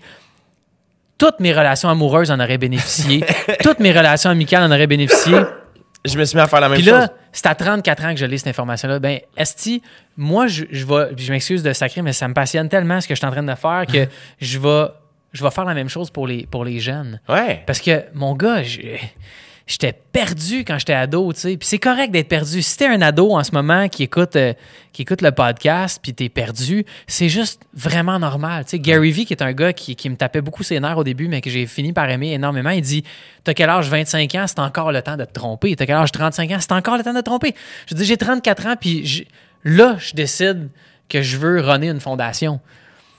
Je veux dire, moi, quand j'avais 21 ans, je voulais être humoriste, puis après ça, je voulais être photographe, puis après ça, je voulais être entrepreneur, puis comme, tu sais, tu le sais pas. Ouais. Puis moi, ce que je veux, c'est donner des outils. Moi, j'ai plus besoin qu'on me voit la face à la télé, puis whatever. Je vais y aller parce que ça va être bénéfique pour la fondation. Mais tout ce que je vais faire, va falloir que ce soit bénéfique pour, pour le message puis la cause que je porte. Autrement, moi, personnellement, Alexandre, il n'a plus besoin de parler de sa vie privée. Il n'a plus besoin de parler de ses autos, de ci, de ça. Moi, je veux que le dialogue, puis je veux que le message qui passe, c'est comme on est là pour vous autres. Puis je, je- je te dis, moi, je- quand je parle de la fondation, je suis tout seul en ce moment. Je fais tout seul. Puis quand je parle de la fondation, je dis on. Je dis on veut, puis les gens, c'est comme, c'est qui on? Puis je suis comme, ben, c'est moi tout seul, mais comme, je sais que je serai pas tout seul. Ouais. Puis j'ai un CA, un conseil d'administration qui est en train d'être monté. Euh, un fiscaliste comptable qui m'aide beaucoup avec justement le, dépôt des documents pour l'organisme non lucratif. C'est quand même très, très bien surveillé. Euh, toutes les choses vont être euh, publiques, évidemment, parce que c'est ça qui est requis. Puis c'est excitant, mon gars. c'est la même chose qu'une business. Mais c'est juste qu'au lieu qu'à la fin, tu fasses du profit pour mettre du gaz dans ton bateau, mettons, parce que tu es riche puis tu as, réussi, ben tout l'argent que tu fais revient à du monde qui en ont plus besoin que toi. Puis t'as pas le choix. Parce que si tu décides, non, non, on va me prendre un, on va me prendre un petit 50 000, tu peux pas le faire. Pas que j'ai envie de le faire du tout. Je, je m'en calisse. Il n'y a pas un montant d'argent au monde qui va faire en sorte que je vais transgresser mes valeurs. Mais comme, c'est ça le deal. Ouais. Là, tu fais comme, oh my God, on a fait une levée de fonds. OK, je vais te le dire. Il y a un truc que je veux faire. Moi, je fais des portraits publics depuis un bout. OK? Ce que je fais, c'est que je dis aux gens, si vous voulez vous faire photographier par moi au studio, passez, c'est 200$, pièces, 4 photos, 20 minutes, puis c'est en masse. Puis ça a fonctionné, ça a été sold out toutes les fois. Ce que j'aimerais faire, puis moi, en fait, le défi que je me suis lancé pour la fondation, c'est dans la première année d'opération, je veux ramasser un million de dollars, OK, en un an. Puis 10% de ce montant-là, je veux le faire en établissant un record Guinness du plus grand nombre de portraits faits en le moins de temps possible. Je veux passer, j'ai deux choix. 100 personnes par jour pendant 10 jours qui me donnent 100 pièces chaque pour faire des portraits, ça fait 100 000, ou 50 personnes par jour pendant 20 jours qui viennent faire leur portrait, qui me donnent 100 pièces, qui fait 100 000 pièces. Ça va être vraiment intense. Je sais pas si les gens vont répondre à ça, mais je veux l'essayer pareil. Je veux, comme tu fais le 3 janvier, faire un show au Centre Bell. Je veux faire un show par année, un esti de gros show est-ce que il n'est pas nécessairement question de la patente, il y a juste question de on a un gros fun sale aujourd'hui, puis comme tout l'argent qu'on fait, c'est redonné à l'organisme qui fait des, des rapports annuels et des choses comme ça, mais comme ça rallie tout ce que j'aime. Puis quand je te dis que je, veux- je sais que je vais retourner sur scène, je vais être disponible dès 2020 pour des conférences, une conférence que je suis en train de monter qui parle des réseaux sociaux pour les adolescents. Je suis comme, je veux monter sur scène. J'ai fait de la tournée pendant deux ans avec Éducalcool. On allait dans les écoles secondaires, puis on parlait de modération euh, au niveau de la consommation. Les adolescents ont soif de, de, de- comprendre qu'est-ce qui arrive dans leur corps et dans leur esprit. Fait que je pense que ça prend du monde qui connaissent bien leur patente. Puis moi, j'ai un secondaire 4, OK? J'ai pas de formation en quoi que ce soit.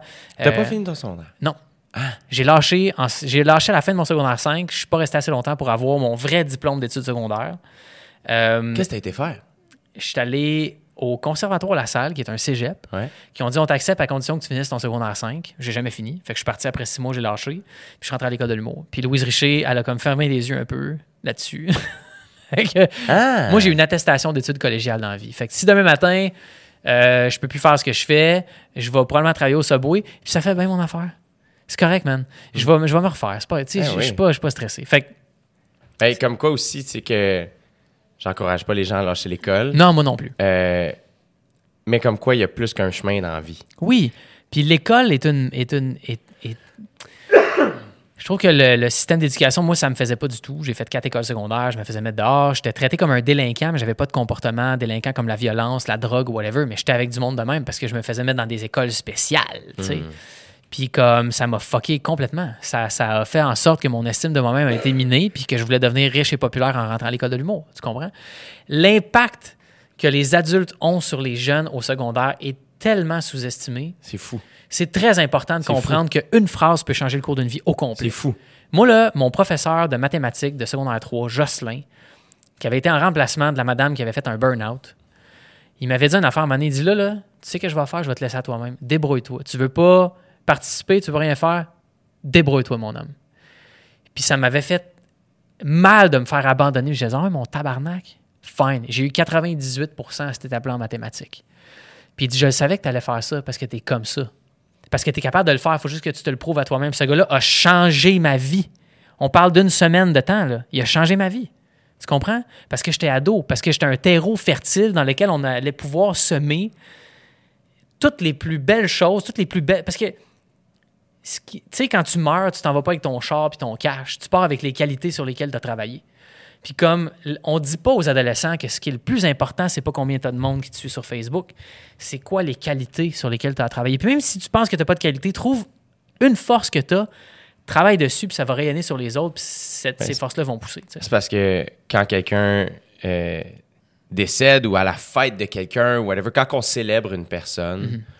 ce qu'on va souligner, c'est le bien qu'elle nous a fait à nous. Exact. C'est- c'est- on est un peu de même. C'est ça. Tu sais, euh, qui fait en sorte que si moi je pense à mes meilleurs amis, je veux dire, je t'aime parce que C'est ça.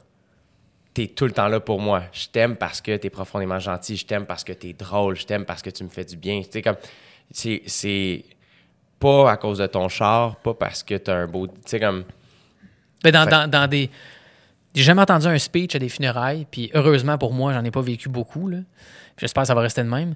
J'ai jamais entendu quelqu'un dire ou se morfondre ou pleurer en disant il pourra plus conduire son Jeep.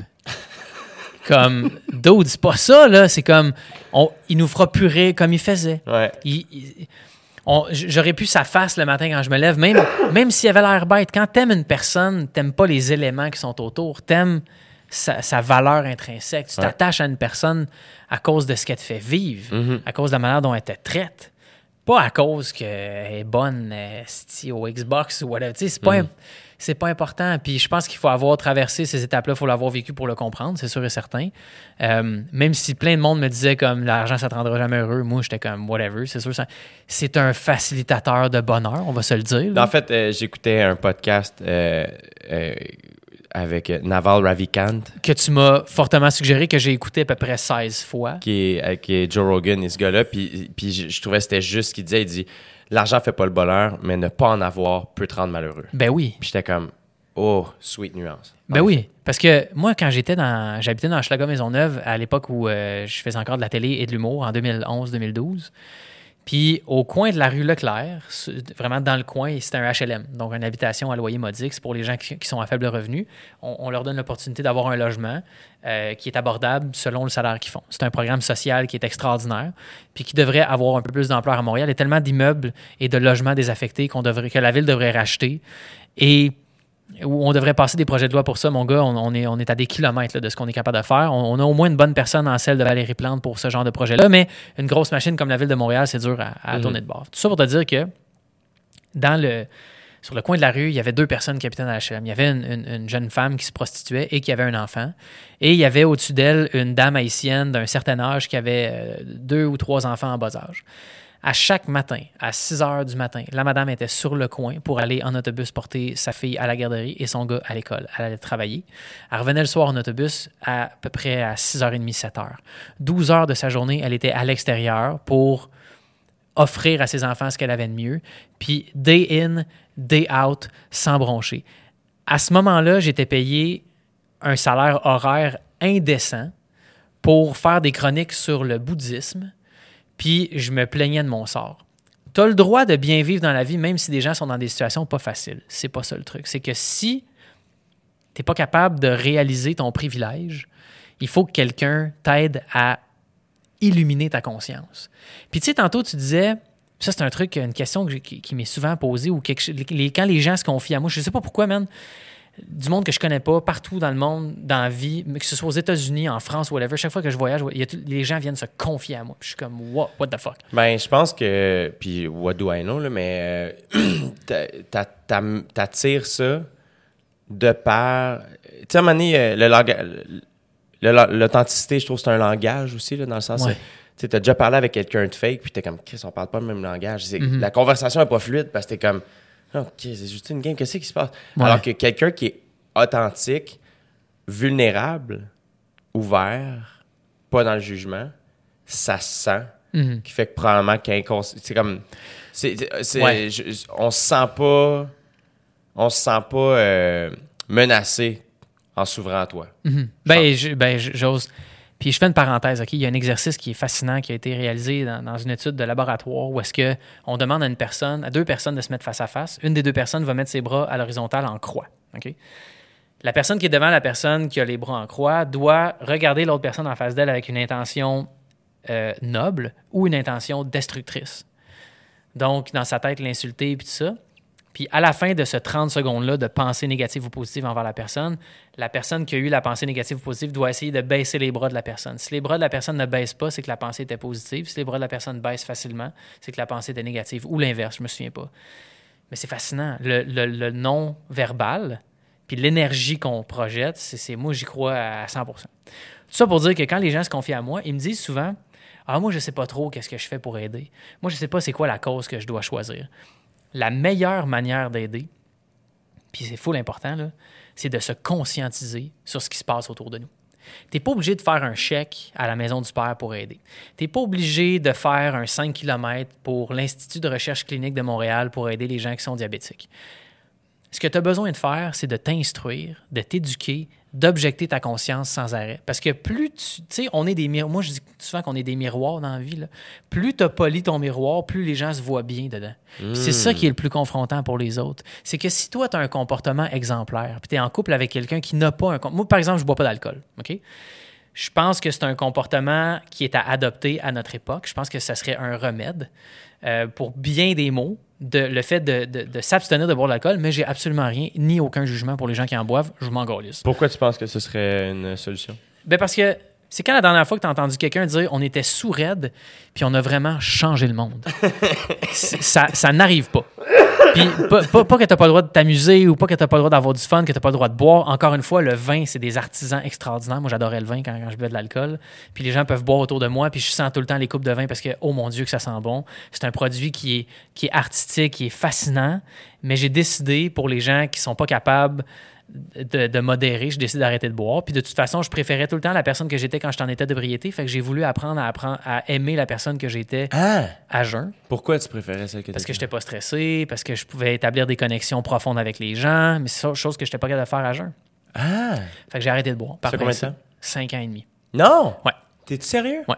Wow! Puis, euh, merci.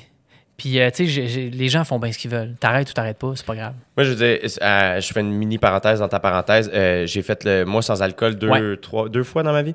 Puis c'est fascinant comment les.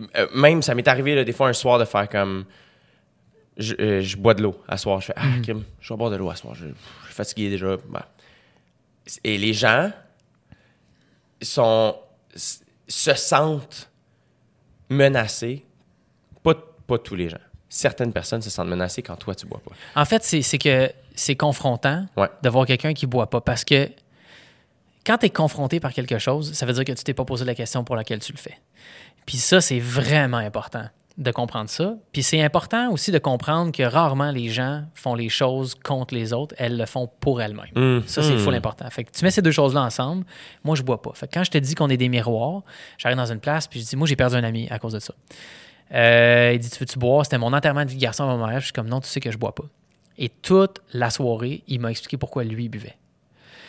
Il se voyait dans mon miroir, puis ça le confrontait, et donc il avait besoin de justifier ce qu'il voyait. Je dis pas que je suis une personne sage, une personne parfaite, mais plus tu travailles sur tes qualités, plus tu as un comportement exemplaire, plus tu vas être confrontant, puis ça devient une espèce de radar de bonnes personnes. Ça éloigne les personnes toxiques de ta vie. Tu sais, mettre des limites, Puis travailler ses qualités, mon gars, c'est la meilleure façon d'attirer les meilleures personnes dans ta vie. C'est. euh, je trouve ça le fun. C'est rare que j'entends la phrase travailler sur tes qualités. Mhm. Tu sais, ce que tu vas dire travailler sur tes défauts. Non, non, non, non. On s'en calisse. Et il y, a- il y a une phrase, je sais pas si tu connais la foi Baha'i, qui est une religion que je trouve extraordinaire. La, foi Baha'i. Non. C'est la plus récente religion euh, qui est partie en Iran dans les années 1800. Euh, dans cette religion-là, on parle de révélation progressive. Donc, tous les prophètes de Dieu, Jésus, Mahomet, euh, comment il s'appelle déjà? Zeus. Zeus, Zeus et euh, Dwayne Johnson. Tous les prophètes de Dieu sont venus à un moment où on avait besoin d'un remède pour cette époque-là. Et le dernier prophète s'appelle. euh, J'ai deux choix. Abdul Baha ou Baha'u'llah, je ne m'en souviens pas. Puis dans le fond, ce que ça dit. euh, si j'ai oublié ce que je voulais dire. Euh, c'est ça. Dans la foi Baha'i, il y a une phrase qui dit Ne vois pas le mal, n'entends pas le mal. Puis concentre-toi sur euh, ce qui est le. Concentre-toi sur ce qui est positif. Je, je le dis vulgairement, grossièrement, pardon. Ça revient. Tu sais, tu peux, tu peux tourner ça comme tu veux. Tu peux dire c'est associé à Dieu ou c'est pas associé à Dieu. Tu peux, je, peux- je peux faire semblant que j'ai entendu ça dans une thérapie, puis les gens vont faire comme Ah, ok, c'est correct, c'est une thérapie, mais si je mets Dieu là-dedans, ils vont faire Ah, fuck you, aussi. Ça, ça peut être une philosophie. C'est une philosophie, dans le Voilà. fond. Puis moi, j'ai décidé de faire ça. Ne vois pas le mal, n'entends pas le mal. Je ne parle jamais des autres dans la vie. Jamais tu vas m'entendre parler de quelqu'un d'autre. Parce que c'est trop petit. Puis jamais. Négativement, tu parles. Exactement. Moi, tu sais, j'ai eu des relations par le passé, puis je vais jamais parler de mes ex en disant elle était de même, elle était de même. Jamais. Parce que tu peux pas étiqueter une personne à un certain moment donné dans sa vie, puis spreader ça sur le reste de ses années d'existence. Non, parce que, euh, je veux dire, j'entendais quelqu'un parler de, de, mettons, quelqu'un qui est allé en prison, Mhm. puis qui est sorti, puis qui racontait à quel point, mettons, c'est important, la réhabilitation. Mhm. Parce qu'il dit, tu peux pas... C'est ça le but de la société, c'est de, de, de pardonner quelqu'un, puis de l'éduquer à aller mieux, puis de pas... euh, de pas, euh, comme, diminuer cette personne-là à une erreur. Puis j'étais comme, oh, c'est fort. Ça prend beaucoup de travail, puis beaucoup Ouais. de courage, puis beaucoup de confiance dans l'humanité. Mais j'ai trouvé ça quand même comme, ah, ça. En effet, tu sais, de ne pas diminuer quelqu'un à, à une erreur qu'il a faite, c'est très mature. Puis, tu vois, c'est ça qui est drôle, c'est que je suis un peu euh, similaire. Je suis vraiment pas fan. En fait, ça m'écœure, le, le, le- le small talk de Ouais. quelqu'un qui est pas dans la pièce, là Ouais. tu sais, comme les, les rumeurs, puis ci, puis ça, là, ça me, ça, me, ça me rentre dans les os, ça vient me chercher. Ou je- Moi, j'ai déjà dit à quelqu'un, quelqu'un qui a commencé sa phrase en faisant Hey, sais-tu, comme telle affaire, ce que- j'ai fait, Hey, je t'arrête tout de suite. Ça m'intéresse pas. Et puis ça, mon gars, là, si, imagine si on fait tout ça demain matin. Quelqu'un arrive, hey, sais-tu à propos de euh, telle personne? Là, tu fais, non, tais-toi, je veux pas le savoir. Laisse-moi vivre cette personne-là. Tu sais, ah mon Dieu, c'est quoi j'ai entendu récemment? Ah, c'était dans quoi? C'était dans un film? Une réputation? Ok, c'était ça. J'écoute, j'écoute des séries télé, puis moi, je suis bien fan des séries télé, genre de police puis d'armée. C'était dans, c'était dans la télésérie SWAT, le personnage principal qui s'appelle Hondo. Il dit un truc, il dit souvent, une réputation, c'est un snapshot d'une situation arrêtée dans le temps. C'est ça pareil. OK? Si tu parles de moi il y a 15 ans, tu vas dire quelque chose. Si tu parles de moi la semaine passée, tu vas dire quelque chose. Si tu parles de moi il y a 3 ans, tu vas dire autre chose. Puis comme la nature humaine est progressive, tu Ouais. comprends? De par, par sa définition, on est progressif. L'âme progresse, l'esprit progresse, puis tu peux pas dire à une ah, elle est de même. On a des traits spécifiques de caractère, on a des personnalités, on est belliqueux ou on est zen, on a, on a plein d'affaires, mais comme en gros, tu es appelé à évoluer. Mais oui. Fait que c'est pour ça que je parle jamais des autres. Puis, euh, je sais pas pourquoi on était rendu là, mais comme je te disais tantôt, quand les gens me disent c'est quoi la cause que je dois prendre, commence par toi-même. Puis quand tu seras heureux avec ce que tu as, tu auras développé tes qualités assez pour inspirer les autres à faire de même. Et si dans un monde idéal, je travaille sur mes qualités, tu travailles sur tes qualités, PH travaille sur ses qualités, euh, demain matin, ça va bien aller. Moi, quand j'avais des crises d'angoisse et de panique, j'aurais-tu souhaité que le monde au complet fasse comme ça va être correct, man. Tu peux pas souhaiter ça parce que c'est impossible. Tu- il, faut, il faut que tu aies ton propre back, tu sais. Ouais. Mais en même temps, si tu sais que dans la communauté, c'est accepté, puis qu'on comprend le phénomène, puis qu'on on s'est tous passé le mot pour se dire on va être solidaire, puis on va pas trash talker sur les autres et s'engager dans des comportements qui sont nocifs, ça va mieux aller. C'est idéaliste, c'est utopique, mais comme d'autres, quand, quand toi, mettons, tu joues au hockey, ton but, c'est-tu comme de gagner puis de- d'avoir la meilleure performance possible? Fait oui, pourquoi ce serait pas possible pour ton esprit d'aspirer aux meilleures qualités existantes? Je veux dire, why not? Ben, puis à commencer, ce, que, ce qui est admirable, c'est d'incarner ce que tu prônes. Ouais, c'est tough. Mais c'est sûr. Parce qu'il faut, sûr. il faut que je me lève le matin puis que je refasse le choix chaque jour. Des Ouais. fois, c'est chaque heure qu'il faut que je refasse le choix. Puis des fois, je le fais pas le choix. Puis je m'efforce devant mon sofa puis j'écoute la TV puis comme je fais pas ce que j'ai à faire. Mais il y a des conséquences à ça. Tu sais, comme Mais tu sais, à, à- à- à plus grande échelle, tu sais, je reviens d'Afrique du Sud, mettons, puis j'ai j'ai rencontré Lucie Pagé, qui est une journaliste internationale, une journaliste québécoise, qui travaille en Afrique du Sud depuis une trentaine d'années. Elle est mariée à Jane Aidoo. Jane Aidoo, qui est le secrétaire, euh, ouais, le secrétaire du Congrès, qui était en fait le secrétaire du Congrès des syndicats sud-africains à la fin de l'apartheid. OK. Cet homme-là, il est allé chercher Nelson Mandela à sa sortie de prison. Wow. Il a accompagné Nelson Mandela quand il était au pouvoir et ils ont développé une relation d'amitié. C'était un voisin, c'était un ami. Et Lucie Pagé me parlait de Nelson Mandela. Oh my God. Ah, J'en avais des frissons parce que Ah c'était ouais. comme. Elle en parlait, tu sais, elle l'a vu se laver les mains, ce gars-là. Comme, tu comprends ce que je veux dire? Ouais. Comme elle l'a côtoyé. Et ce qu'elle ce qu'elle m'expliquait, tu sais, c'est que. Puis ce que, je, ce que je savais, mais ce que, ce que j'avais jamais. euh, La, la puissance de ce qu'il a fait ne m'avait jamais été, autant été mis en pleine face. C'est qu'il incarnait ce qu'il disait. C'est ça. Excuse-moi, je fais une parenthèse vraiment drôle. Jonathan Bernier, joueur de hockey, c'est ça? Euh, oui.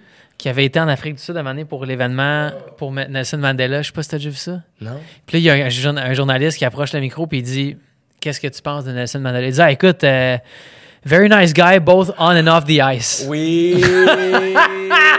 Mon gars, moi, je- OK, d'une part, je, je trouve ça drôle, mais d'un autre côté, moi, si j'avais été au Kodak, j'aurais coupé ça tout de suite parce que c'est vraiment humiliant, tu sais.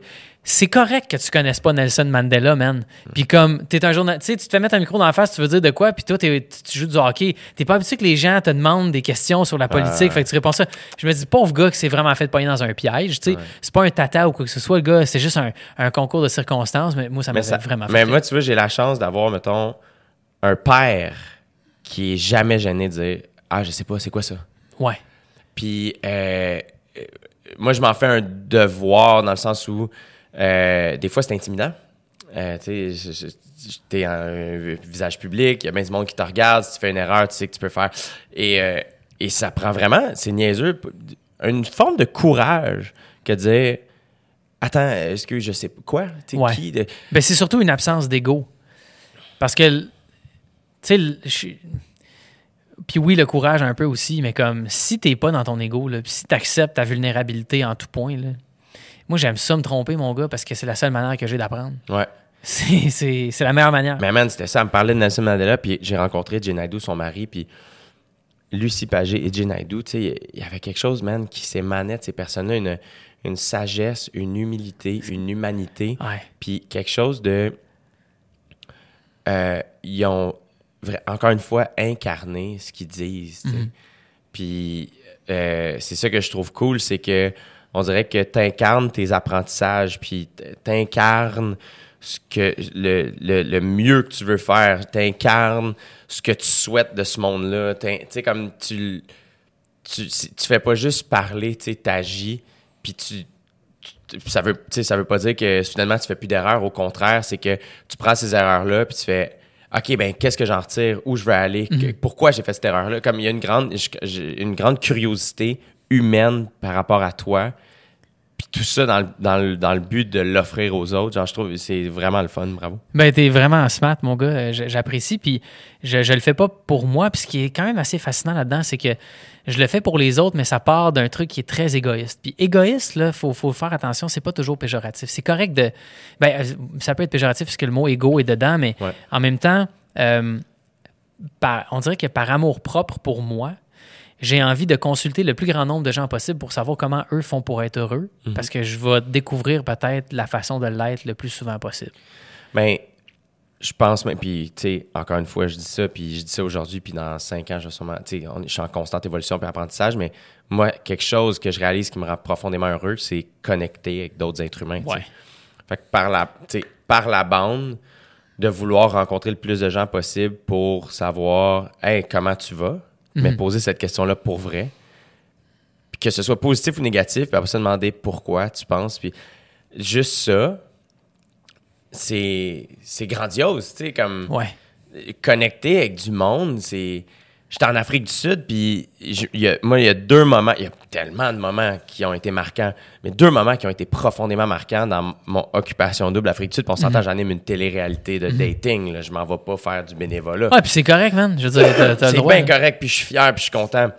Deux moments qui m'ont marqué de mon automne, c'est deux rides de char.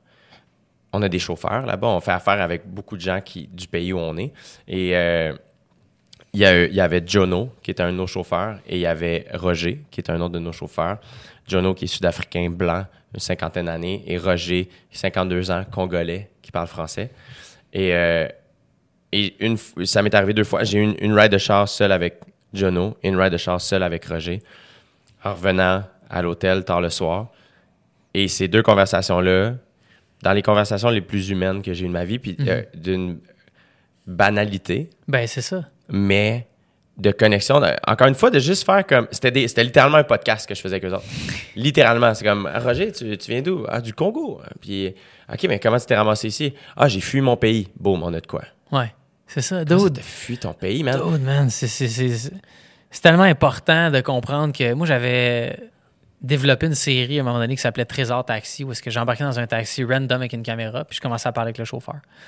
Parce que mon grand-papa était chauffeur de taxi. À une certaine époque, euh, quand j'habitais à Montréal, je prenais beaucoup des taxis. Puis comme je posais tout la question comme de où tu viens. Ouais.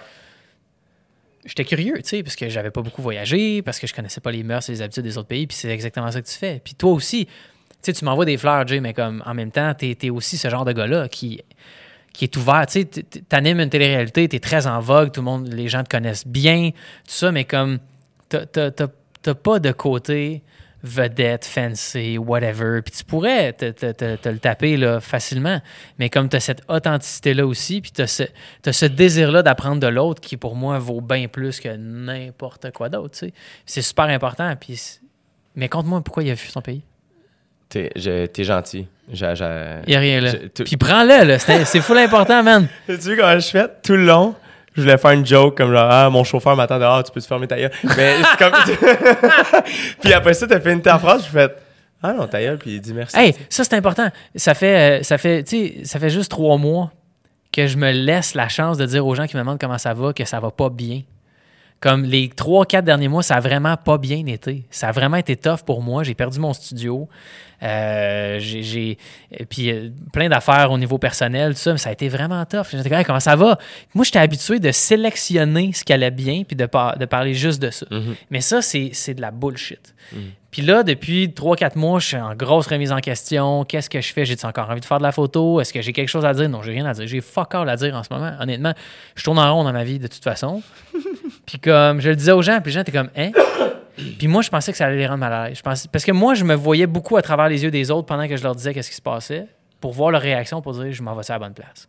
À ce temps, je m'en fous. Puis je dis ça va pas bien. Puis les gens sont extrêmement compréhensifs, ouverts. Ils sont comme ah ouais, hein? Ah ouais. Puis là, ben, ils me parlent de leur expérience. On partage quelque chose de vrai. Puis mon gars, ça m'a donné les meilleures discussions du monde.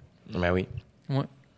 Je trouve ça, je trouve ça drôle que tu, tu dis que t'as rien à dire, puis on, on jase depuis genre deux heures. Ouais, mais tu- non, mais j'ai ri- d- dans le sens que. Mais je, je- je comprends ce que tu veux dire, parce que moi aussi, euh, à OD, ça m'est arrivé, à un moment donné, je suis sorti de maison, puis je croisais des techs, puis je suis comme, pouvez-vous croire que ma job, c'est de faire du bruit? c'est ça ma Ouais. job, tu sais. Après ça, de faire... De là, l'idée de faire, ah non, attends, c'est pas du bruit, c'est choisir, tu sais, fais, du- fais un beau bruit, fais un bon bruit, fais un bruit le fun, fais un bruit ça. drôle, fais un bruit intelligent.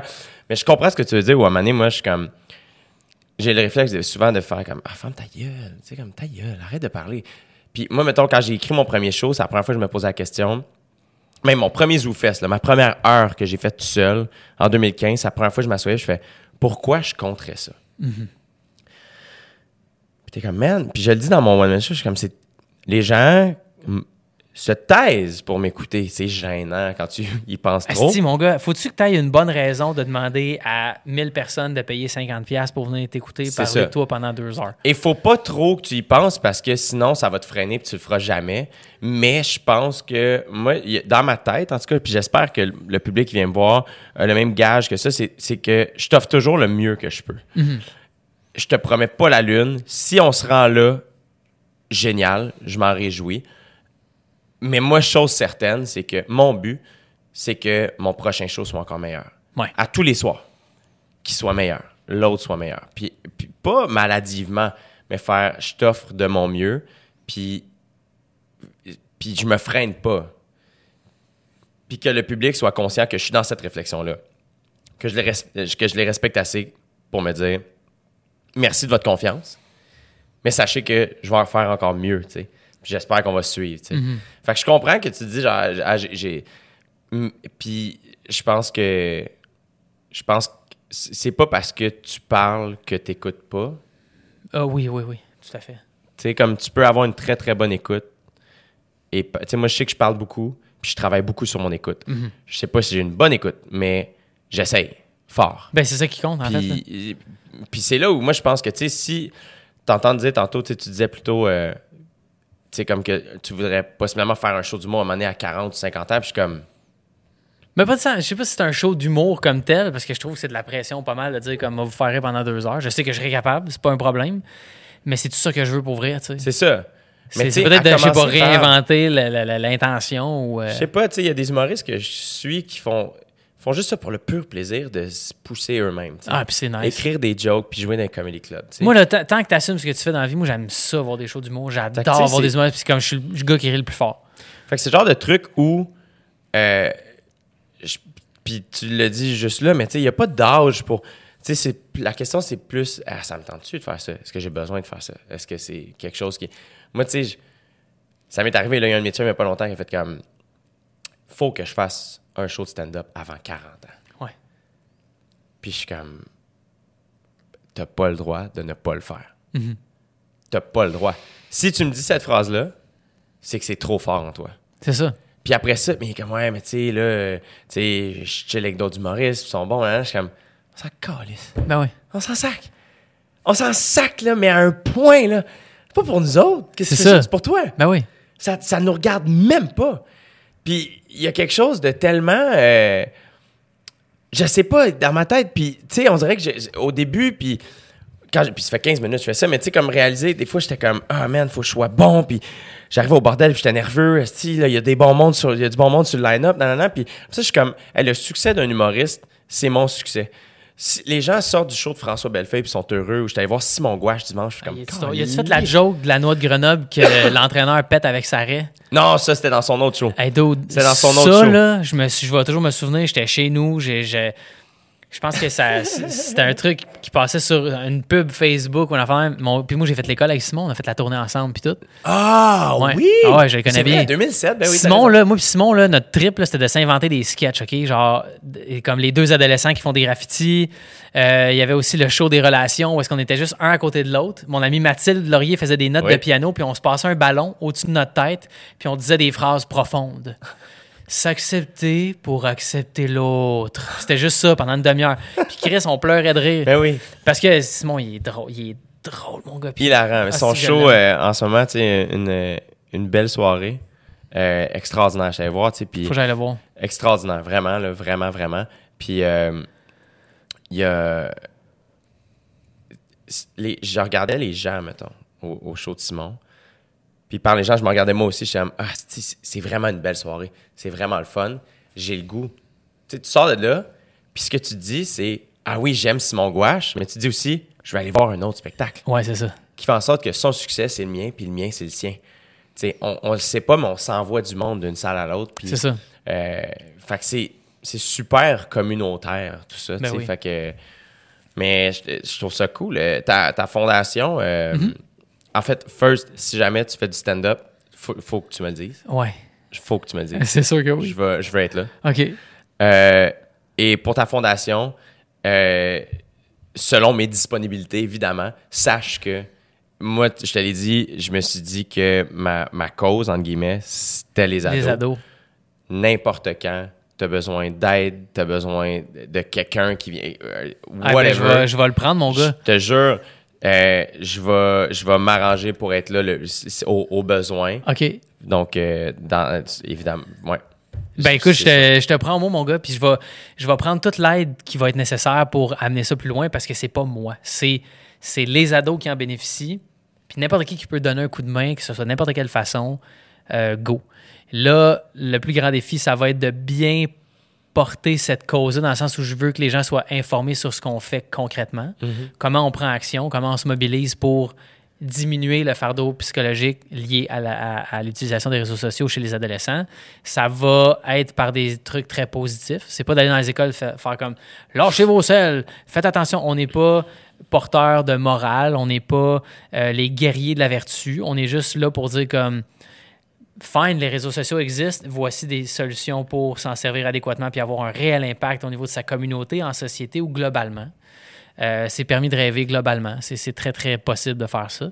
C'est ça qu'on va faire. Fait que pour le moment, je suis en train de, de bâtir mon CA, déposer les documents. euh, puis dès que l'organisme existe, on va commencer à faire des levées de fonds. Puis euh, ouais, ça va être ça. C'est malade. Félicitations, Alex. Fist bump. Félicitations. Ça me fait plaisir. Merci vraiment. beaucoup. Je suis vraiment excité pour toi. Ben, moi, moi, mon gars, ça, je me lève le matin, là, puis je saute de mon lit, puis là, j'écris une note, je suis comme, Ah, on pourrait faire telle affaire. Puis j'ai comme une idée de, de faire une retraite avec les jeunes, c'est de les amener dans le bois, dans la nature. Euh, puis au lieu de dire comme on lâche nos cellulaires, puis tout comme on a notre cellulaire. Puis je vais vous montrer comment vous pouvez vous en servir dans des situations comme ça pour que ce soit agréable, mais aussi comment en profiter sans. On veut l'équilibre, tu sais. Mhm. Fait comme, il y a tellement d'affaires à faire, man. C'est ça. Fait que j'espère que ça va fonctionner. On se le souhaite. Moi, j'ai eu la chance au secondaire de faire partie d'un groupe qui s'appelait le groupe d'entraide. J'en ai peut-être déjà parlé sur le podcast. Euh, c'était, en fait, on était, entre guillemets, là, je mets des guillemets, là, mais dans le fond, ils nous appelaient des, des pères aidants naturels. ouais, ouais. ouais. Donc, on était votés par nos, partenaires, nos, nos camarades de classe. Il y avait deux, trois, quatre personnes par classe euh, de voter. On était huit groupes dans, à l'époque. euh, Maintenant, ils sont neuf, je pense, par, par, à Jean de la Menet, là où j'allais. On était huit groupes. T'as-tu quelque chose à aller, toi? Absolument OK, pas. parfait. On était huit groupes. Euh, fait qu'on était à peu près euh, une quarantaine d'étudiants. Euh, et on avait des, des ateliers qui nous, de, de, de, de- qui nous aidaient, en fait, à faire des... comme pour aider des gens. Donc, par exemple, euh, on avait des ateliers. ah, on- mettons, on, on- on- se rencontrait une fois par semaine, semaine et demie. Puis là, c'est comme, OK, euh, voici comment. Ça a commencé. parce que J'ai pensé à ça à cause de ta retraite dans le bois. Moi, mettons, à chaque début d'année, en septembre, on allait à Phillipsburg dans un. Ah un- une c'est grosse canton de. Euh, non, c'est proche des lignes américaines. Euh, Oui, oui, oui, c'est ça. Oui, oui, ouais, excuse-moi. pas oui, loin de, de, de- de- de- Comment ça s'appelle déjà, mon gars? Euh, on, a, on, a, on a fait les photos de notre premier livre de recettes de trois fois par jour, là, Ouais, à quelque chose B. Fitch B. Oui, ça se peut. C'est ça, c'est à côté. Oui, absolument. Et, et le, le week-end était, on dormait là, les 40 étudiants, plusieurs enseignants, tout ça, et on, c'était des ateliers pour des crises suicidaires, comment gérer ça, tu sais?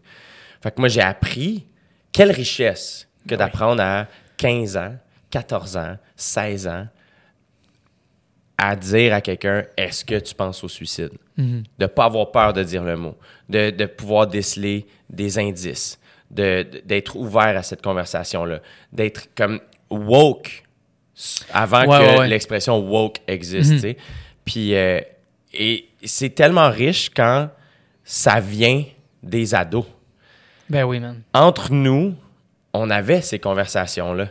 Entre nous, on était choisis entre nous aussi, qui faisait en sorte que moi, ça m'est arrivé une fois qu'il y a une étudiante dans ma classe dont je doutais pas du tout qu'elle vivait de quoi difficile, qui est venue me voir comme on peut-tu parler ce midi? Et comme tu fais partie du puis je suis. Puis faire comme OK, elle- avait pas, euh, elle se sentait pas à l'aise d'aller parler au psychologue de l'école ou à un enseignant, mais elle faisait confiance à moi. sais. Puis j'étais comme absolument. Puis de- tu sais, c'est là où je trouve ça cool que si comme faut on, surtout ton approche de pas arriver en faisant nous on sait tout, mais faire hey, on parlons-en.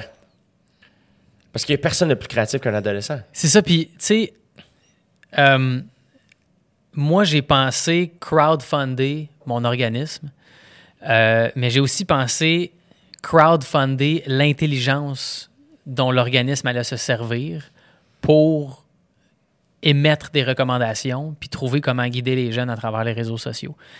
Tu sais, tu peux aller sur GoFundMe puis les gens chip in de l'argent pour donner à une cause. Mais comme si on inventait une plateforme ou si on, on ouvrait la porte à recevoir les idées de tout le monde d'une certaine manière, puis de faire comme du, data wrangling, d'aller chercher tout ce data-là pour faire comme, OK, c'est ça la situation. C'est la meilleure manière de, de procéder. Moi, ce que je veux faire en 2020, c'est faire le tour du Québec.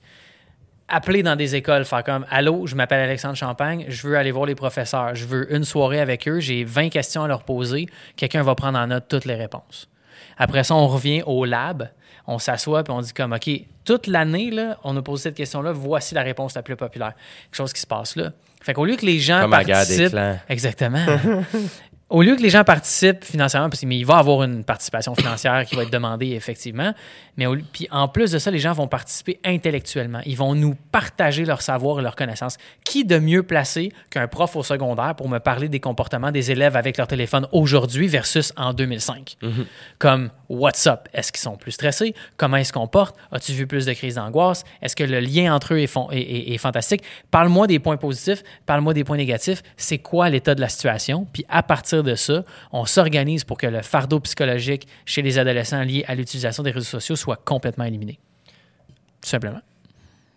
C'est vraiment hot. Je pense que ça se peut. Absolument. J'y crois. Ben, il faut. Ouais. J'y crois aussi. Thanks. Mettons qu'il y a quelqu'un qui nous écoute en ce moment, puis qu'il il vit des crises d'angoisse ou il, il- il est- il y a un- une anxiété élevée. Mhm. Euh, toi qui as vécu ça, qui en vis sûrement encore aujourd'hui, Non. sans être. Non, t'en vis plus. Non, je, je me plais à dire que j'ai guéri de l'anxiété et de l'angoisse. Sans, évidemment, on le sait, t'es pas psychologue, mais toi, c'est quoi les ressources qui t'ont aidé à te libérer de ça? Il a, il y a rien de mieux que de consulter et de se conscientiser sur le problème. Je me sens anxieux. Qu'est-ce que c'est l'anxiété? Je me sens anxieux. Qu'est-ce que je peux faire pour arrêter ça? Il y a des gens qui sont spécialisés là-dedans. Il n'y a pas d'autre manière. Il faut travailler fort là-dessus parce que ça vient de loin.